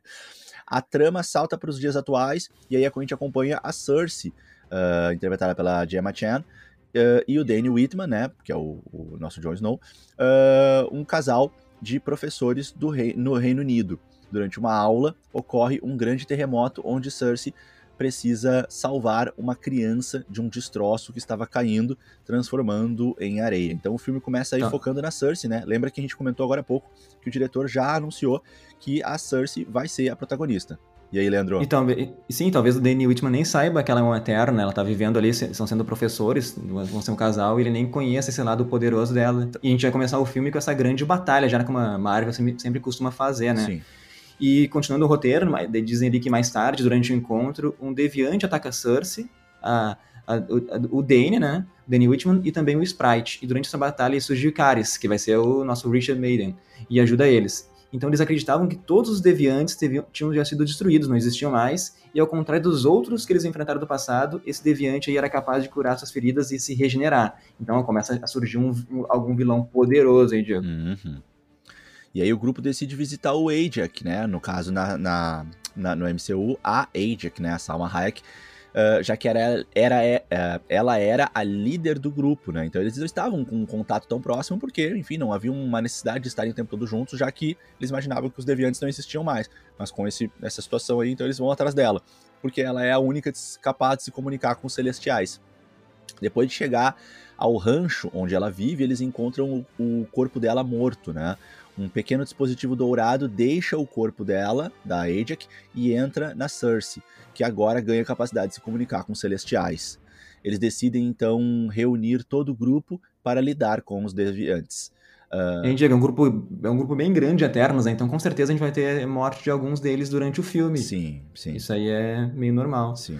Então a gente vai ter a Atena, que é a Angelina Jolie e o Gilgamesh, eles vivem na Austrália, Atena assim lida com os problemas de memória que fazem ela atacar aleatoriamente outros Eternos, a gente comentou isso, né, que ela vai lidar com esses problemas de memória. Uhum. O, Gilga, o Gilgamesh, ele, ele cuida da personagem e tá meio que apaixonado pela Atena. Mas o filme, assim, não vai levar isso como um relacionamento, um relacionamento romântico, Diego. Uhum. A gente tem o Fastos, né, interpretado pelo Brian Tyree Henry, e seu marido, uh, que vivem com seu filho, e ele decide ajudar então o Fastos é, devido ao fato de que ele abraçou totalmente a raça humana e quer proteger sua família também, né? E já a Makari, né, interpretada pela Lauren Hidloff, tem vivido na nave dos Eternos durante todo esse tempo. E a gente tem o Kingo. Uh, vou seguir o Kingo aqui depois tu continua, pode ser? Vai, vai, vai. o Kingo pode. aqui, interpretado por Kumail Nanjiani, uh, que é um astro de Bollywood, isso aí tu comentou também, né, quando tu apresentou. Uh, e há uma curta sequência de dança apresentando ele. E aí ele vai então com, com um grupo junto do seu criado que tenta documentar tudo em vídeo. Segue aí. É, indo bem as HQs, né, Diego? E já o Druig, ele tá vivendo em uma floresta tropical, controlando uma pequena vila de pessoas, e, a, e após ele perder a fé, após ele perder a fé na humanidade. Uhum. E nessa vila aí, ele tenta controlar as pessoas para impedir guerra, fome, ele tá intervindo nos humanos, né? E tem uma luta nessa floresta e o, e o Gilgamesh acaba sendo morto pelos deviantes, mais uma morte. Uhum. Aí a Cersei descobre que os Celestiais criaram ambas as raças e que os Eternos são basicamente máquinas muito avançadas. É... Os Celestiais são semeados em planetas jovens com um ovo celestial que leva eras para amadurecer. Então a gente vai ter em cada planeta, digamos assim, né, aquele ovo que né, depois de muitos e muitos e muitos e muitos anos, uma hora ele vai amadurecer esse ovo. Uh, e aí a vida inteligente em evolução nos planetas é o que alimenta o crescimento do celestial, desse ovo aí plantado, né? E então quando os Eternos são enviados, eh, eh, então os Eternos eles são enviados para proteger as formas de vida dos deviantes, mas após o celestial conseguir surgir no planeta, os Eternos são então reiniciados e enviados para outro mundo. E essa é a causa da perda de memória da Atena, pois ela sabe de alguma forma que o planeta está uh, condenado. E esse ciclo já dura milhões de anos. Então, né, no caso da Terra, ele, ela foi semeada com um celestial chamado Tiamut, que está prestes a emergir. Essa foi a causa do terremoto lá que a gente comentou no início. Então, uma, então, uma vez desperto o Tiamut, todo o planeta e toda a vida vai ser destruída. Né? Vai ser tipo aquela, vai ser esse filme vai ser tipo criatura contra criador, né, Diego? Uhum. Vai, vai, ser vai ser bem legal assim ver esse plot durante o filme. Uhum. E eles vão debater né, sobre o que, que eles, vão, fazer. Alguns decidem tentar encontrar uma maneira de impedir o surgimento do Tiamut, o, Ica, o Icaris discorda. Uh, o Sprite e o Kingo estão ficando do lado dele, mas no fim o Kingo decide ajudar e vai impedir assim o surgimento desse celestial que vai destruir nosso planeta. E aí a gente tem Fastos, né, que projeta um dispositivo que vai permitir que Druig canalize as energias dos Eternos na esperança de controlar Tiamut e colocar de volta para dormir. Então essa é a estratégia deles. E Cersei descobre que Icaris já sabia dos planos reais dos Celestiais e é por isso que ele deixou o grupo há centenas de anos. Ele matou uh, Ajax porque ela decidiu impedir o surgimento do Celestial e salvar a Terra. Olha aí, né? Ó, vai ter uma reviravolta, então, né? Vai ser o Icaris, né? Vai, vai ser um dos grandes Trai... vilões. É, também, traidores, então. né? Uhum. né? Então o roteiro continua dizendo que o grupo vai até o Tiamut, né? Onde o Tiamut tá, e tenta usar esse dispositivo, mas o, o, o Icaris e o Sprite aparecem para tentar impedir. Então a, a Cersei, ela ela usa o dispositivo para ampliar o poder dela e transforma o Tiamut em mármore no momento em que a sua mão e a parte da cabeça estão emergindo no oceano. Vai ser uma cena bonita de ver. Boa. E a gente vai partir pro fim daí da, do filme, né, Diego? Uhum. E aí a gente tem no final do filme aquela cena icônica, né, do Icaris que voa para o espaço em direção ao Sol, e aí uma clara Como referência falou, né? né? ao Ícaro, né, da mitologia grega. Uh, não tá claro se ele vai fugir uh, uh, ou se ele voa em direção ao Sol para se matar ou o porquê disso, mas a Cersei ela usa o que restou de seus poderes para transformar Sprite em um ser humano real. e poucos dias depois, Tena, Makari e Druig partem na nave para encontrarem outros Eternos e tentarem impedir esse ciclo de destruição. Cersei, Kingo e Fastos permanecem na Terra, mas são puxados para o espaço pelo celestial Arishan e desaparecem. Um final meio catastrófico, né? Um final meio estranho, né, Leandro? Pois é. É, é um filme bem diferente da Marvel, hein, de uh, tá achando. É, não, eu, eu tô com expectativas cada vez maiores, cara. Com essa nossa pesquisa e com esse nosso podcast aqui, eu só tô cada vez mais e mais e mais pilhado pra esse filme. Para mim é o filme do ano, cara. Se for, se for assim, esse roteiro direitinho aí vai ser. Eu acho que não entrega tanta coisa, né? Ah, entrega, né? Mas ver isso, ver isso na tela, assim, como eles vão fazer os efeitos especiais, a construção, os diálogos, eu acho que vai ser muito bom. Vai ser uma sensação muito direitinho. boa, né? É, vai ser uma sensação muito gostosa. Juntando aí a atuação desses grandes atores que formam o elenco, juntando o talento da, dos produtores e roteiristas e diretores da Marvel, juntando fotografia, tecnologia, efeitos especiais, sonoplastia, eu acho que vai ser uma experiência incrível. Sim. Então, quando sair mais trailers aí de Eternos, a gente vai começar a comentar. Pelo teaser que apareceu alguns segundos ali, para tá bem, tá bem direitinho, né? Parece que tá seguindo esse roteiro mesmo. Que leva a crer que ele é verdadeiro. Mas vamos esperar mais trailers e a gente vem comentar e daí a gente vai criar algumas teorias aí, né? Porque por esse teaser a gente não tem muita teoria, a não ser só se basear nas HQs, né? E, e se baseando nas HQs, tá bem fidedigno, né? Isso. Esse roteiro com o que a gente pode aparecer no filme, Diego. Exatamente. E aí voltamos hoje mais uma vez com mais uma, um bloco Teoria dos Fãs, né? A gente sempre depende aí das contribuições de vocês, né, pessoal? Então, é, mandem pra gente no nosso direct lá do nosso Instagram, no arroba nerdversocast, né? O nosso Instagram agora atualizado aí pra nossa evolução, né? Enquanto podcast que entrega conteúdo geek, nerd e similares arroba nerdversocast, se você não segue ainda pode seguir a gente lá, lá a gente manda muito conteúdo visual para vocês, e por lá vocês podem mandar pelo nosso direct teorias que vocês têm aí para os filmes e produções da Marvel, e não só, né, agora a gente ampliou também para outras produções. Dentro do bloco Teoria dos Fãs, a gente traz aqui então para o nosso podcast algumas teorias que vocês né, mandaram para a gente lá e tal. Então, o Thiago França, nosso ouvinte aí, que é quase um terceiro integrante, né, Leandro? Hoje, tanto que ele participa aqui com a sim, gente. Sim, sim. Sempre, tá quase presente quase todos os episódios. Tem muitas teorias aí para mandar pro mundo. Grande abraço, Thiago, queridão, parceiraço nosso aí. Ele trouxe a teoria de que os mutantes, né? E aí, olha a palavra que deixa todo mundo aí enlouquecido, sim, sim, né? Cuidado.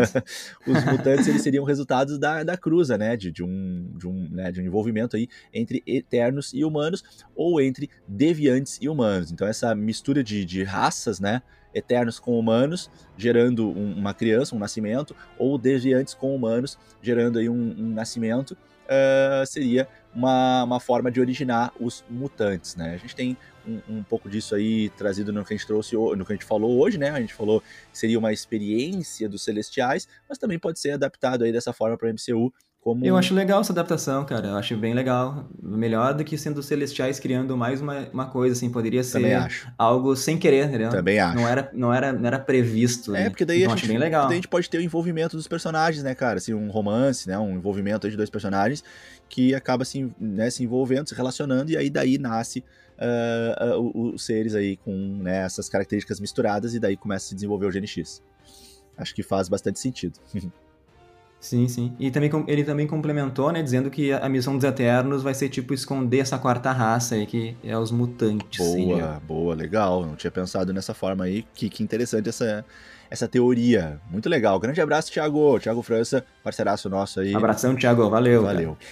E agora a gente chama aí o nosso querido bloco, o bloco lançamento da semana, o bloco que traz aí novidades para vocês sobre o que vem por aí. Eu vou chamar o bloco então com a presença dos nossos grandes amigos Léo e Alisson do lançamento do dia. Então, com vocês, o bloco lançamento da semana.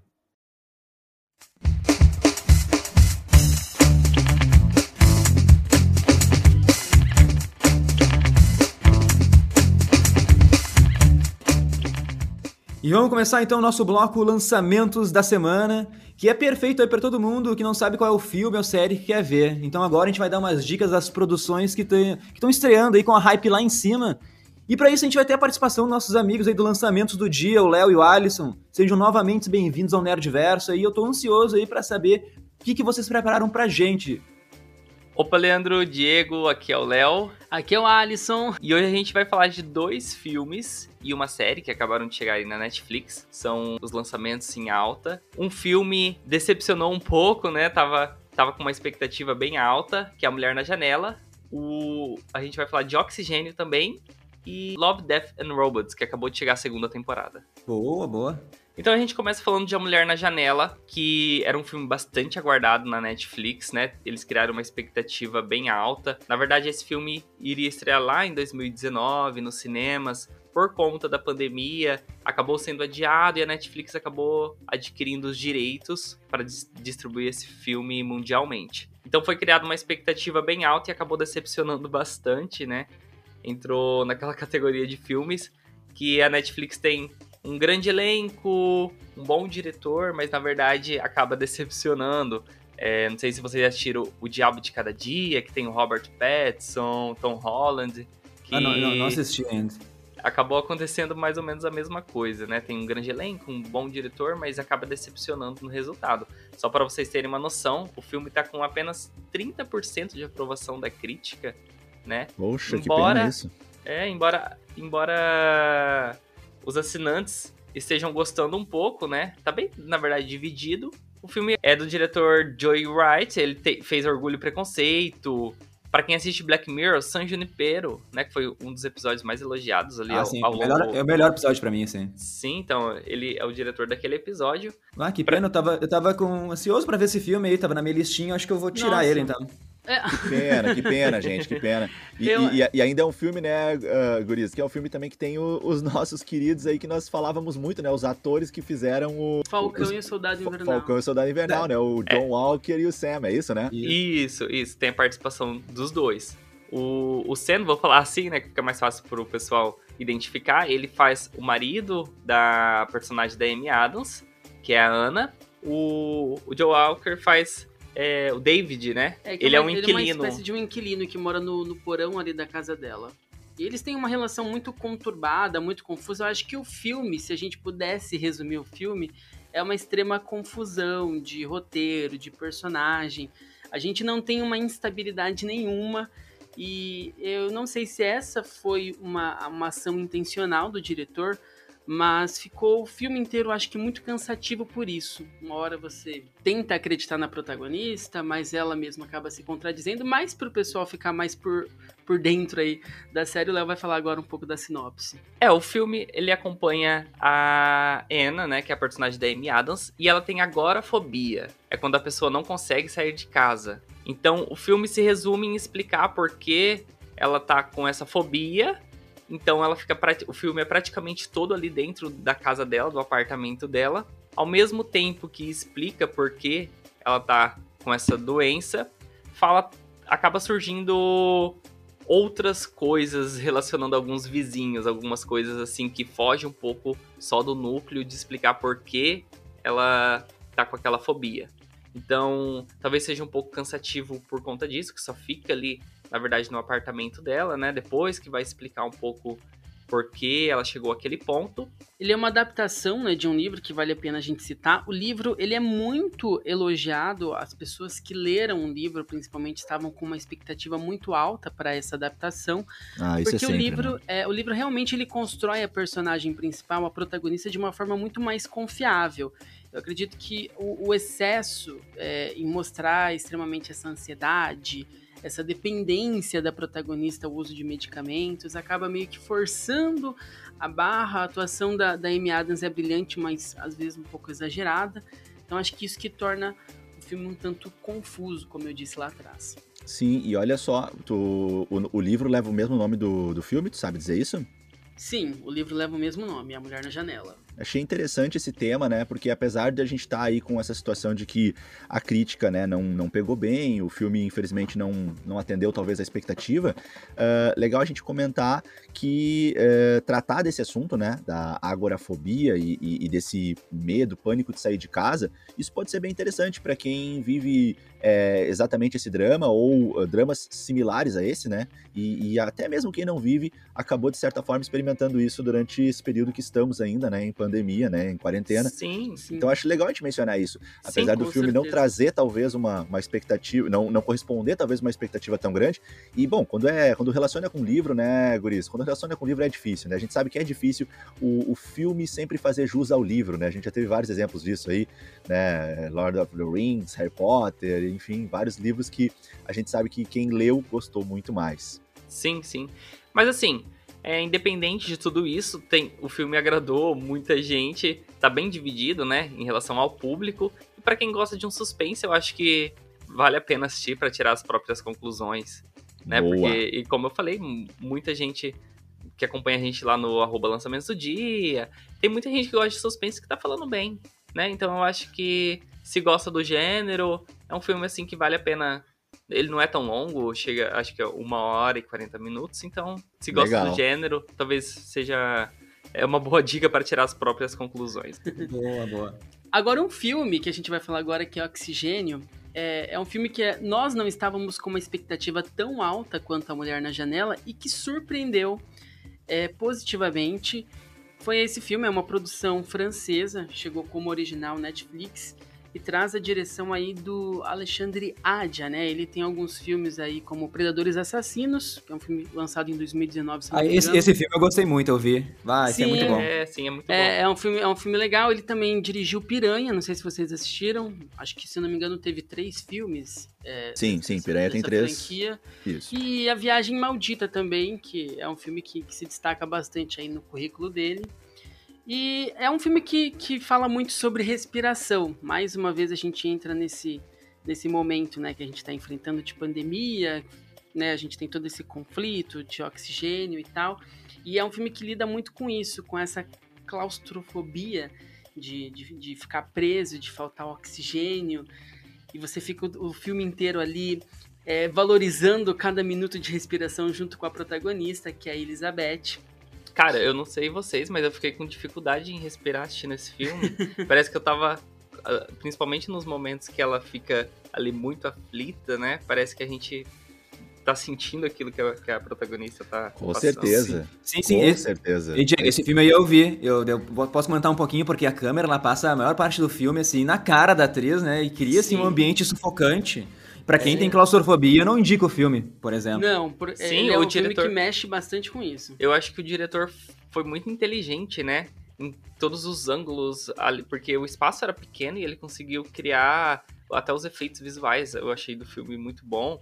E ele conseguiu criar ali dentro daquela. É uma câmera, né? Criogênica. É uma cápsula, é isso? É, Uma cápsula. é uma câmera criogênica, uma cápsula. E tem vários ângulos. A câmera, se, a câmera se movimenta, então eu achei muito inteligente da parte do diretor como ele construiu usando aquele pouco espaço, né? Para não deixou tão cansativo. Sim. Por exemplo, passa ali dentro de uma câmara e é menos cansativo do que a mulher na janela que se passa em um apartamento. Então, É. aqui ele soube aproveitar melhor. E, e o elenco também, é, a gente tem ali praticamente só a personagem da Elizabeth, que é interpretada pela atriz Melanie Laurent. É, ela é uma mulher que acorda em volta de uma espécie de, de cápsula, né? Como os meninos já citaram aqui, uma câmara criogênica. E ela retoma sua consciência com dificuldade para lembrar do passado. Então ela não entende muito bem o que, que ela está fazendo ali ela vê que o oxigênio está num nível é, baixo, está diminuindo a, a, cada tempo e ela tenta é, percorrer né, é, esse período aí para descobrir o que, que ela precisa fazer para sair dali e tentar entender o que está acontecendo com ela ali dentro daquele momento. Então essa sensação de desespero é, que deixa a protagonista e o público às vezes um pouco confuso, sem saber o que, que é realidade, o que, que é uma falsa memória, está presente o tempo todo, mas o que é interessante é que à medida que ela vai buscando essa sanidade, que ela vai tendo essas lembranças, vai sendo construída também com mais profundidade, né? A gente vai conseguindo entender um pouco mais dessa perspectiva dela, é, essas conversas que ela vai tendo, e, e o tempo todo você vai sendo envolvido nessas reviravoltas que o filme vai, vai trazendo. Eu acho que não é uma perspectiva assim na trama, falando de produção tão inovadora, a gente já viu isso em algumas Bastante. outras produções, né? Mas a, a, atriz ela consegue sustentar isso de uma forma mu muito bem, muito bem feita. Eu, eu, gostei bastante da escolha da atriz e como ela construiu isso com o público, como ela foi mexendo e brincando com o público. E para quem não conhece a atriz, não sei se vocês vão falar isso, ela fez Bastardos Inglórios, assim, eu lembrei sim, dela sim, desse filme. Sim, a Xoxana. Sim. Ela, depois eu fui ver, ela também, ela, ela, é bem conhecida, pensei que era um filme francês, ia ser uma atriz francesa, assim, desconhecida, mas ela fez Truque de Mestre, ela fez o Esquadrão 6 também, que passou na Netflix esses tempos. É, verdade. E, e, aqui a gente tem uma divergência, né? Porque assim, a Mulher na Janela a gente teve uma, uma, uma, crítica muito negativa, né? Por parte dos especializados e o público já recebeu um, um pouco melhor, né? Já o Oxigênio tá aí com 92% da crítica, estreou no Rotten com 100%, e o público já achou é, um pouco cansativo, já achou que, que, que não valeu tanto a pena assim.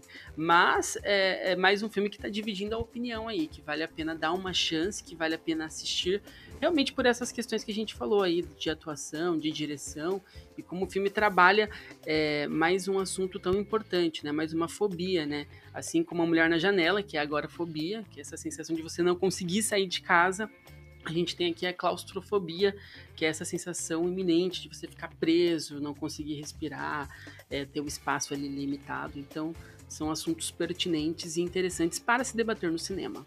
Perfeito.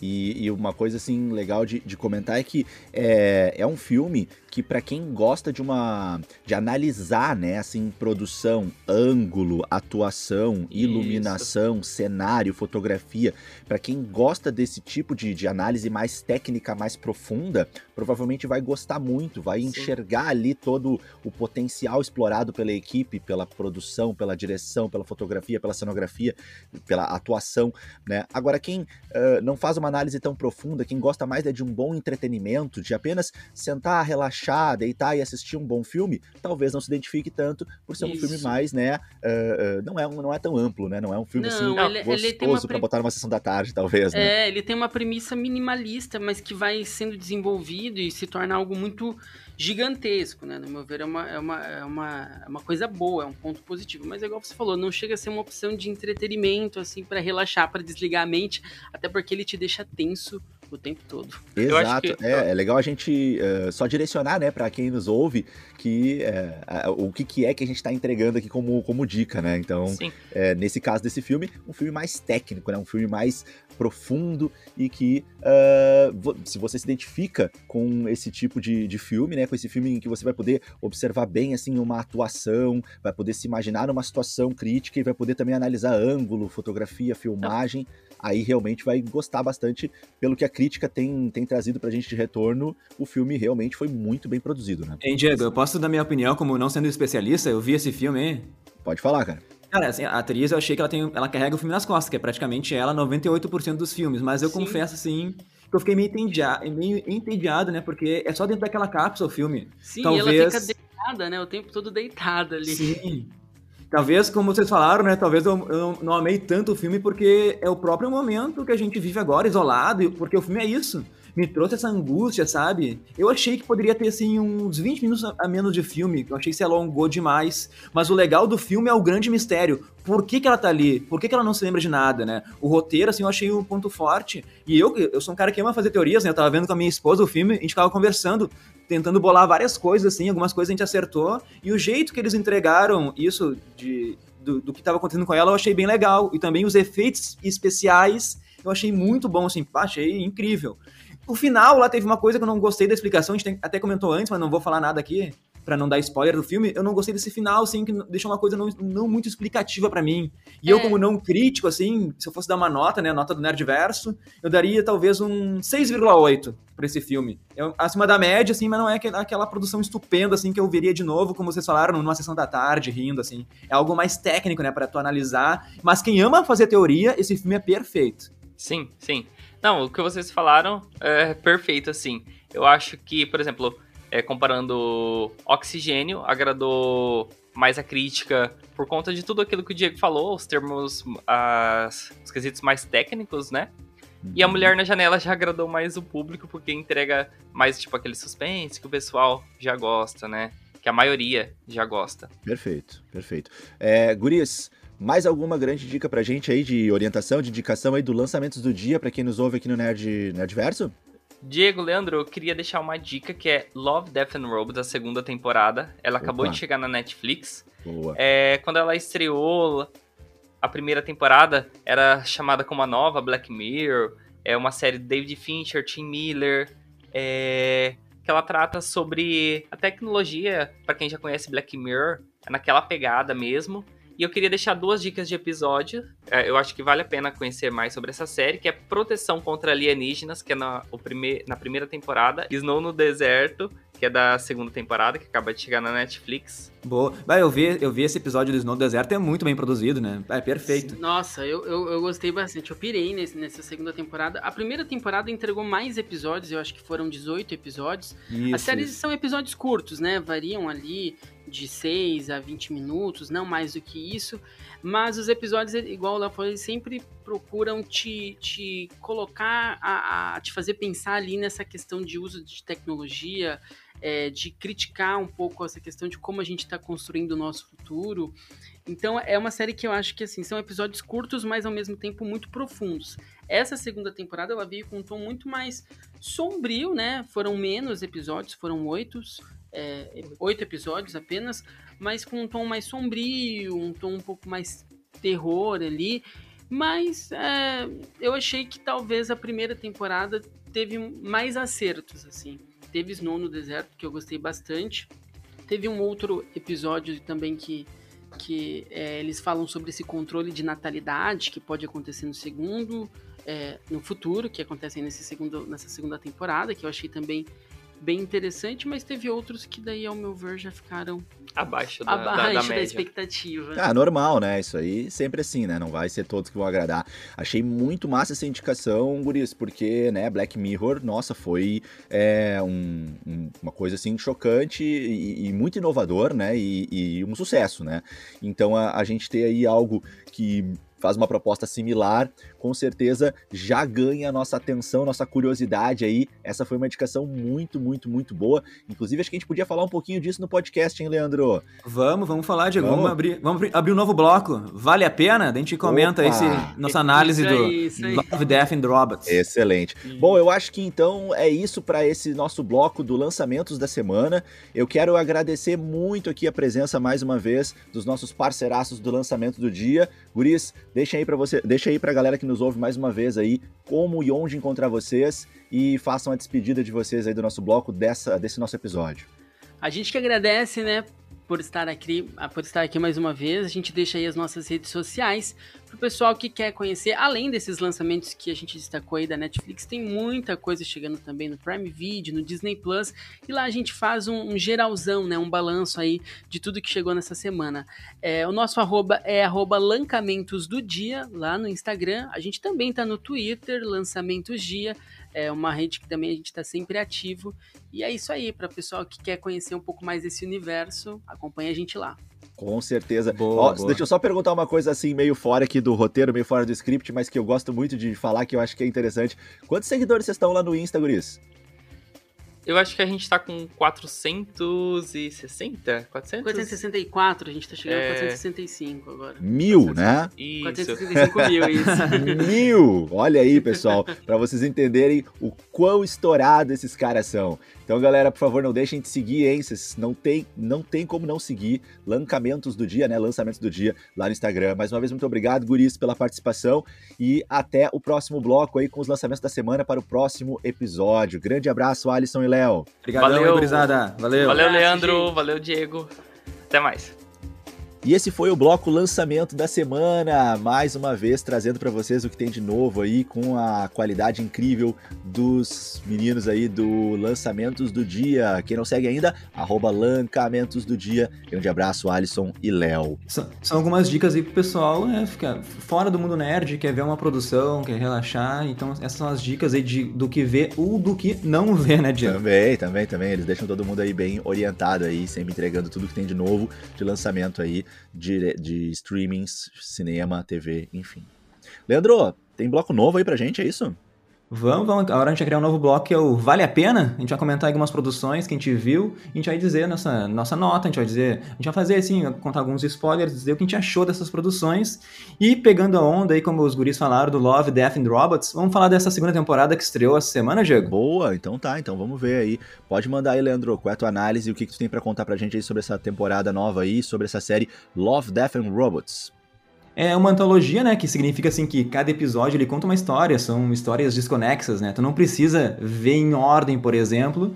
E aqui a gente vai falar assim dos melhores episódios e quais tu não precisa nem perder teu tempo, porque sim, eu achei, eu vi, né, todo- todos os oito episódios e eu achei que tem alguns episódios ruins, né? Então eu vou comentar os melhores, mas eu já vou começar assim com dois para vocês nem perderem o tempo, né? Não vejo um episódio chamado Gelo e nem o Grama Alta, na minha opinião. Eu não gostei deles, mas se vocês, se vocês virem esses episódios, podem comentar se forem contrários ao que eu tô dizendo, né?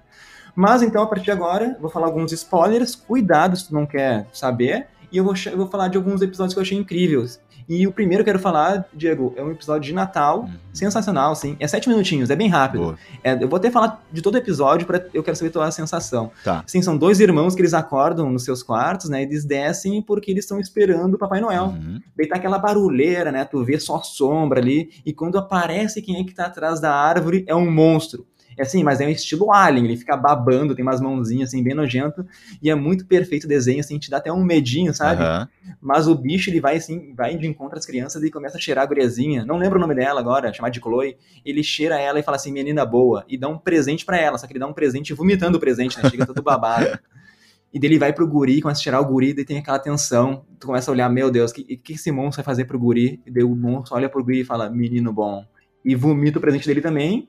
E era tipo os presentes que eles queriam ganhar mesmo, né? Ah. E daí e acaba o episódio. É bem rapidinho. Aham. Só que a grande pergunta do episódio e das próprias crianças é: mas o que acontece com quem não é uma boa criança? O Aham. bicho vai matar? Aham. Meu, é, é sinistro, assim, essa releitura do Papai Noel. Até vai ver, meu, porque é sete minutinhos Sim, e tu sim, vendo, é, tu fica tenso, sabe? É muito legal. Que legal. Eu quero falar, assim, de outros episódios, tá? Rapidamente. Manda. Que um que é o Esquadrão de Extermínio, que é tipo, assim, uma crítica sobre natalidade, superpopulação, e por causa disso, nesse mundo, assim, é proibido procriar, Diego.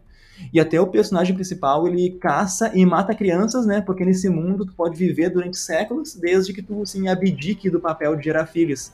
Então, assim, tem um contraste, assim, entre a vida glamourosa de quem escolheu a imortalidade e as condições precárias de quem escolheu, assim, não ser imortal e ter os filhos e tem que viver se escondendo por causa disso.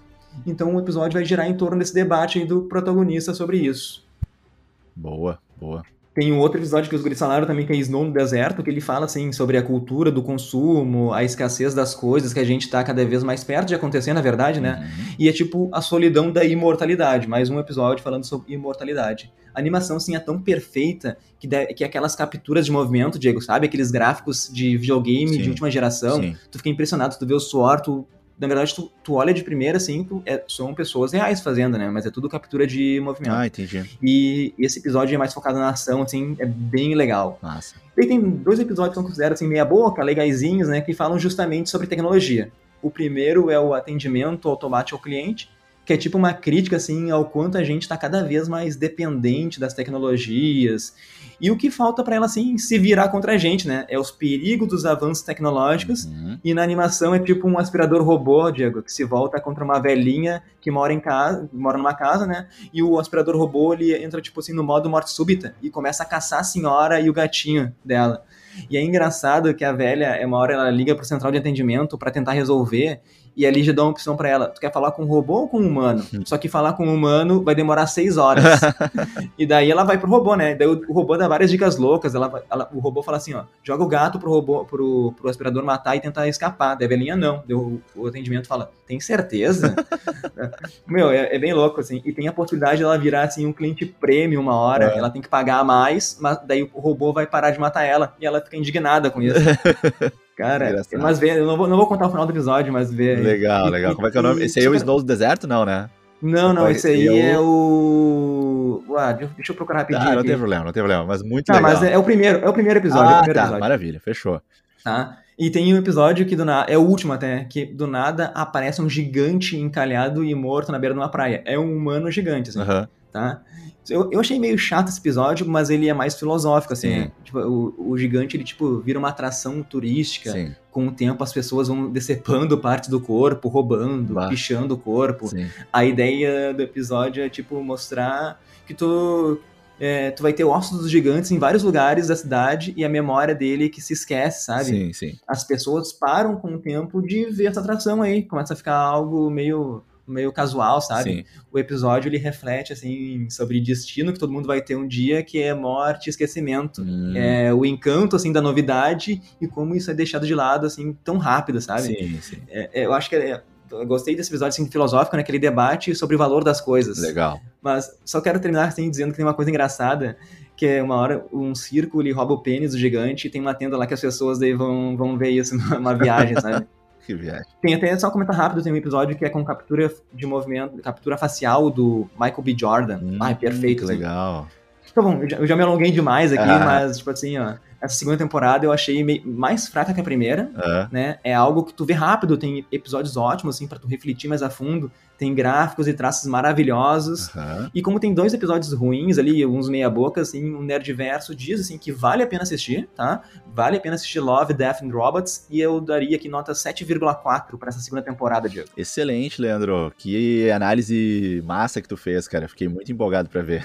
que massa. Não, é legal, cara, é legal, vale a pena ver. Tem uns episódios assim, e, e rapidinho, sabe? A 7, 10. o mais sim. longo tem 18 minutos, que é o Snow no deserto e o e o do Esquadrão de Extermínio. O resto é 13 minutos, assim. Nossa, muito bom. Não dá pra ver rapidinho, sabe? Gostoso, ótima dica aí. Então, vale a pena? Vale a pena. Indicação aí do Nerdverse pra vocês aí, Love, Death and Robots, disponível na Netflix, né, Leandro? Mesmo, na Netflix. Beleza, então. Olha só, eu também quero fazer uma indicaçãozinha surpresa aqui. Ontem assisti com os meus filhos e minha esposa, né? Aqueles filmezinhos Opa. de ver com, com a família em casa. Filme que está disponível também na Netflix, que é A Família Mitchell contra as Máquinas. É... Sim, tá bombando esse filme, tá dizendo que é muito bom, cara, Diego. muito bom o filme, cara. Filme muito gostoso de ver, cara. Filme muito engraçado. Filme que também traz um pouco de reflexão. A trama do filme é que uma família que vive se desentendendo, uma família que não é uma família desajustada, assim, no sentido de que eles não conseguem se entender, sabe? Eles sempre, cada um tá falando uma coisa diferente, eles estão uh, uh, sempre meio que brigando por umas bobagens, assim, e, e eles se gostam, mas eles não conseguem se, se encaixar de alguma maneira, assim. E é uma família engraçada, uma família divertida, né? O pai, a mãe, a filha e o filho. E, e aí a, a, eles né, têm, têm celulares, né? E os celulares começam a ganhar mais espaço dentro da casa deles, normal. O pai é muito apaixonado pela natureza e odeia essa história de todo mundo ficar grudado no celular, odeia isso. Sim e o celular dá uma evoluída de uma maneira que surge um novo sistema operacional que cria, no lugar dos celulares, robôs. Só que esses robôs resolvem se voltar contra o homem e começam a, a, aprisionar todos os seres humanos. E começa uma vingança dos, seres dos robôs contra os seres humanos, em que os robôs colocam os seres humanos como os seres humanos colocam os celulares. Então os robôs aprisionam os seres humanos em cápsulas e deixam os seres humanos lá dentro com Wi-Fi liberado. E aí os seres humanos ah. ficam ca capturados, assim, dentro de uma cápsula com Wi-Fi. Então os seres humanos eles não ficam tão brabos com terem sido capturados e, e sequestrados pelos, pelos robôs, porque eles estão ali com Wi-Fi liberado numa cápsula, né? Sim. E aí só essa família sobrevive, eles são os únicos sobreviventes do, do, planeta. E aí eles acabam começando a se entender aos poucos, né? E precisam se unir para salvar o mundo, mas de uma maneira muito engraçada. Então é, é uma animação, tá? Da, da Netflix, é, é um filme é um filme muito divertido, muito engraçado, tem um pouco de crítica social, fala um pouquinho sobre família, fala um pouquinho sobre uh, se colocar no lugar do outro, sobre as diferenças de gerações, fala sobre a nossa realidade, né, do, do, do, celular, como ele é presente Sim, na nossa vida, certeza. a nossa dependência. Então tem uma série de piadas rápidas durante o, o, o, o filme, faz uh, muitas analogias muito atuais, assim, sabe? Tipo, uma hora que ele pega memes, assim, nossos, assim, uh, pega uh, memes do YouTube e coloca o próprio meme, assim, no, no, no filme. Então é muito legal de ver, assim, porque ele é muito atual o filme, tu se identifica o tempo todo com o filme, assim. E é um filme que dá pra ver com a família, dá pra ver com criança todos vão ter uma. Cada um vai ter uma experiência diferente vendo o filme, né? Dependendo da tua idade, mas tu vai te identificar em muitos momentos com o filme. Então é um filme muito gostoso, muito legal de ver. Nossa, a gente adorou. Eu fui ver a indicação do meu filho de, de 7 anos, ele que oh. falou. Eu não estava acompanhando a hype desse, desse filme, né? Não tinha percebido que estava super, né, com expectativa lá em cima. E aí a gente foi ver e foi uma grata surpresa. Então, fortemente indico com um grande entretenimento aí, tá? Até vou dar uma nota é, 7.5 para esse filme, né? É um filme que não é um filme assim é, super, né? Super top, top, top, mas é um filme muito gostoso como entretenimento. Como entretenimento, ele realmente ocupa o teu tempo. O filme passa voando, tu, tu assiste o filme Nossa. numa boa. Não é... E vão dar os créditos aí pro Bernardo, né, Diego? Vamos, vão dar os créditos pro Bernardo, meu filho de 7 anos aí, ele que fez a indicação. Pô, eu, eu, gostei, cara. Acho que eu, se eu tiver tempinho, eu vou ver esse filme aí. Vê, vê, de repente até com o teu afilhado aí, de repente pode ser que ele goste de assistir. Vamos ver se ele. Ele tá no Peppa Pig agora. É, né? acho que ele tá então... um pouquinho novo ainda, né? Mas enfim. então tá, eu acho que é isso, Leandro. Tem mais alguma coisa que a gente deixou de falar de importante? Não, não. Acho que é isso aí. Obrigadão. Ah, esse episódio ficou muito bom, hein? Falamos de Eternos. Obrigado a todo mundo aí que participa nas redes sociais. E sigam lá o arroba NerdVersoCast, mandem aí sugestões pra gente falar no podcast. Quem quiser aí um abraço, manda lá um direct pra gente, pra gente anotar e mandar um abraço no início do podcast. Obrigado aí todo mundo que participa mesmo. E sigam em semana que vem, então é, vai ser sobre Venom. Obrigado, pessoal, aí. Até mais, vou passar a bola pro Diego. Então tá, isso aí. Um grande abraço para todo mundo que nos segue, reforçando. Sigam lá também no arroba NerdVersoCast. Mais uma vez, abraço pros guris do, do Lançamentos do Dia, Léo e Alisson. Semana que vem tem mais bloco do Lançamentos da Semana. Semana que vem tem mais bloco do Vale a Pena. Semana que vem, se vocês mandarem pra gente ao longo da semana aí teorias, a gente tem também teoria dos fãs. E também, semana que vem, falaremos, como o Leandro disse ali, de acordo com a enquete, de acordo com o que vocês pediram no nosso Insta, falaremos sobre Venom 1, 2 e o que vem por aí nessa sequência que a Sony vem construindo. Mas é isso, um grande abraço a todos vocês que nos ouvem, abraço para todo mundo aí fora do Brasil também que está ouvindo a gente. Sigam ouvindo o Nerdverso e até o episódio número 20. Valeu, galera. Grande abraço. Valeu, valeu, abração. Tchau.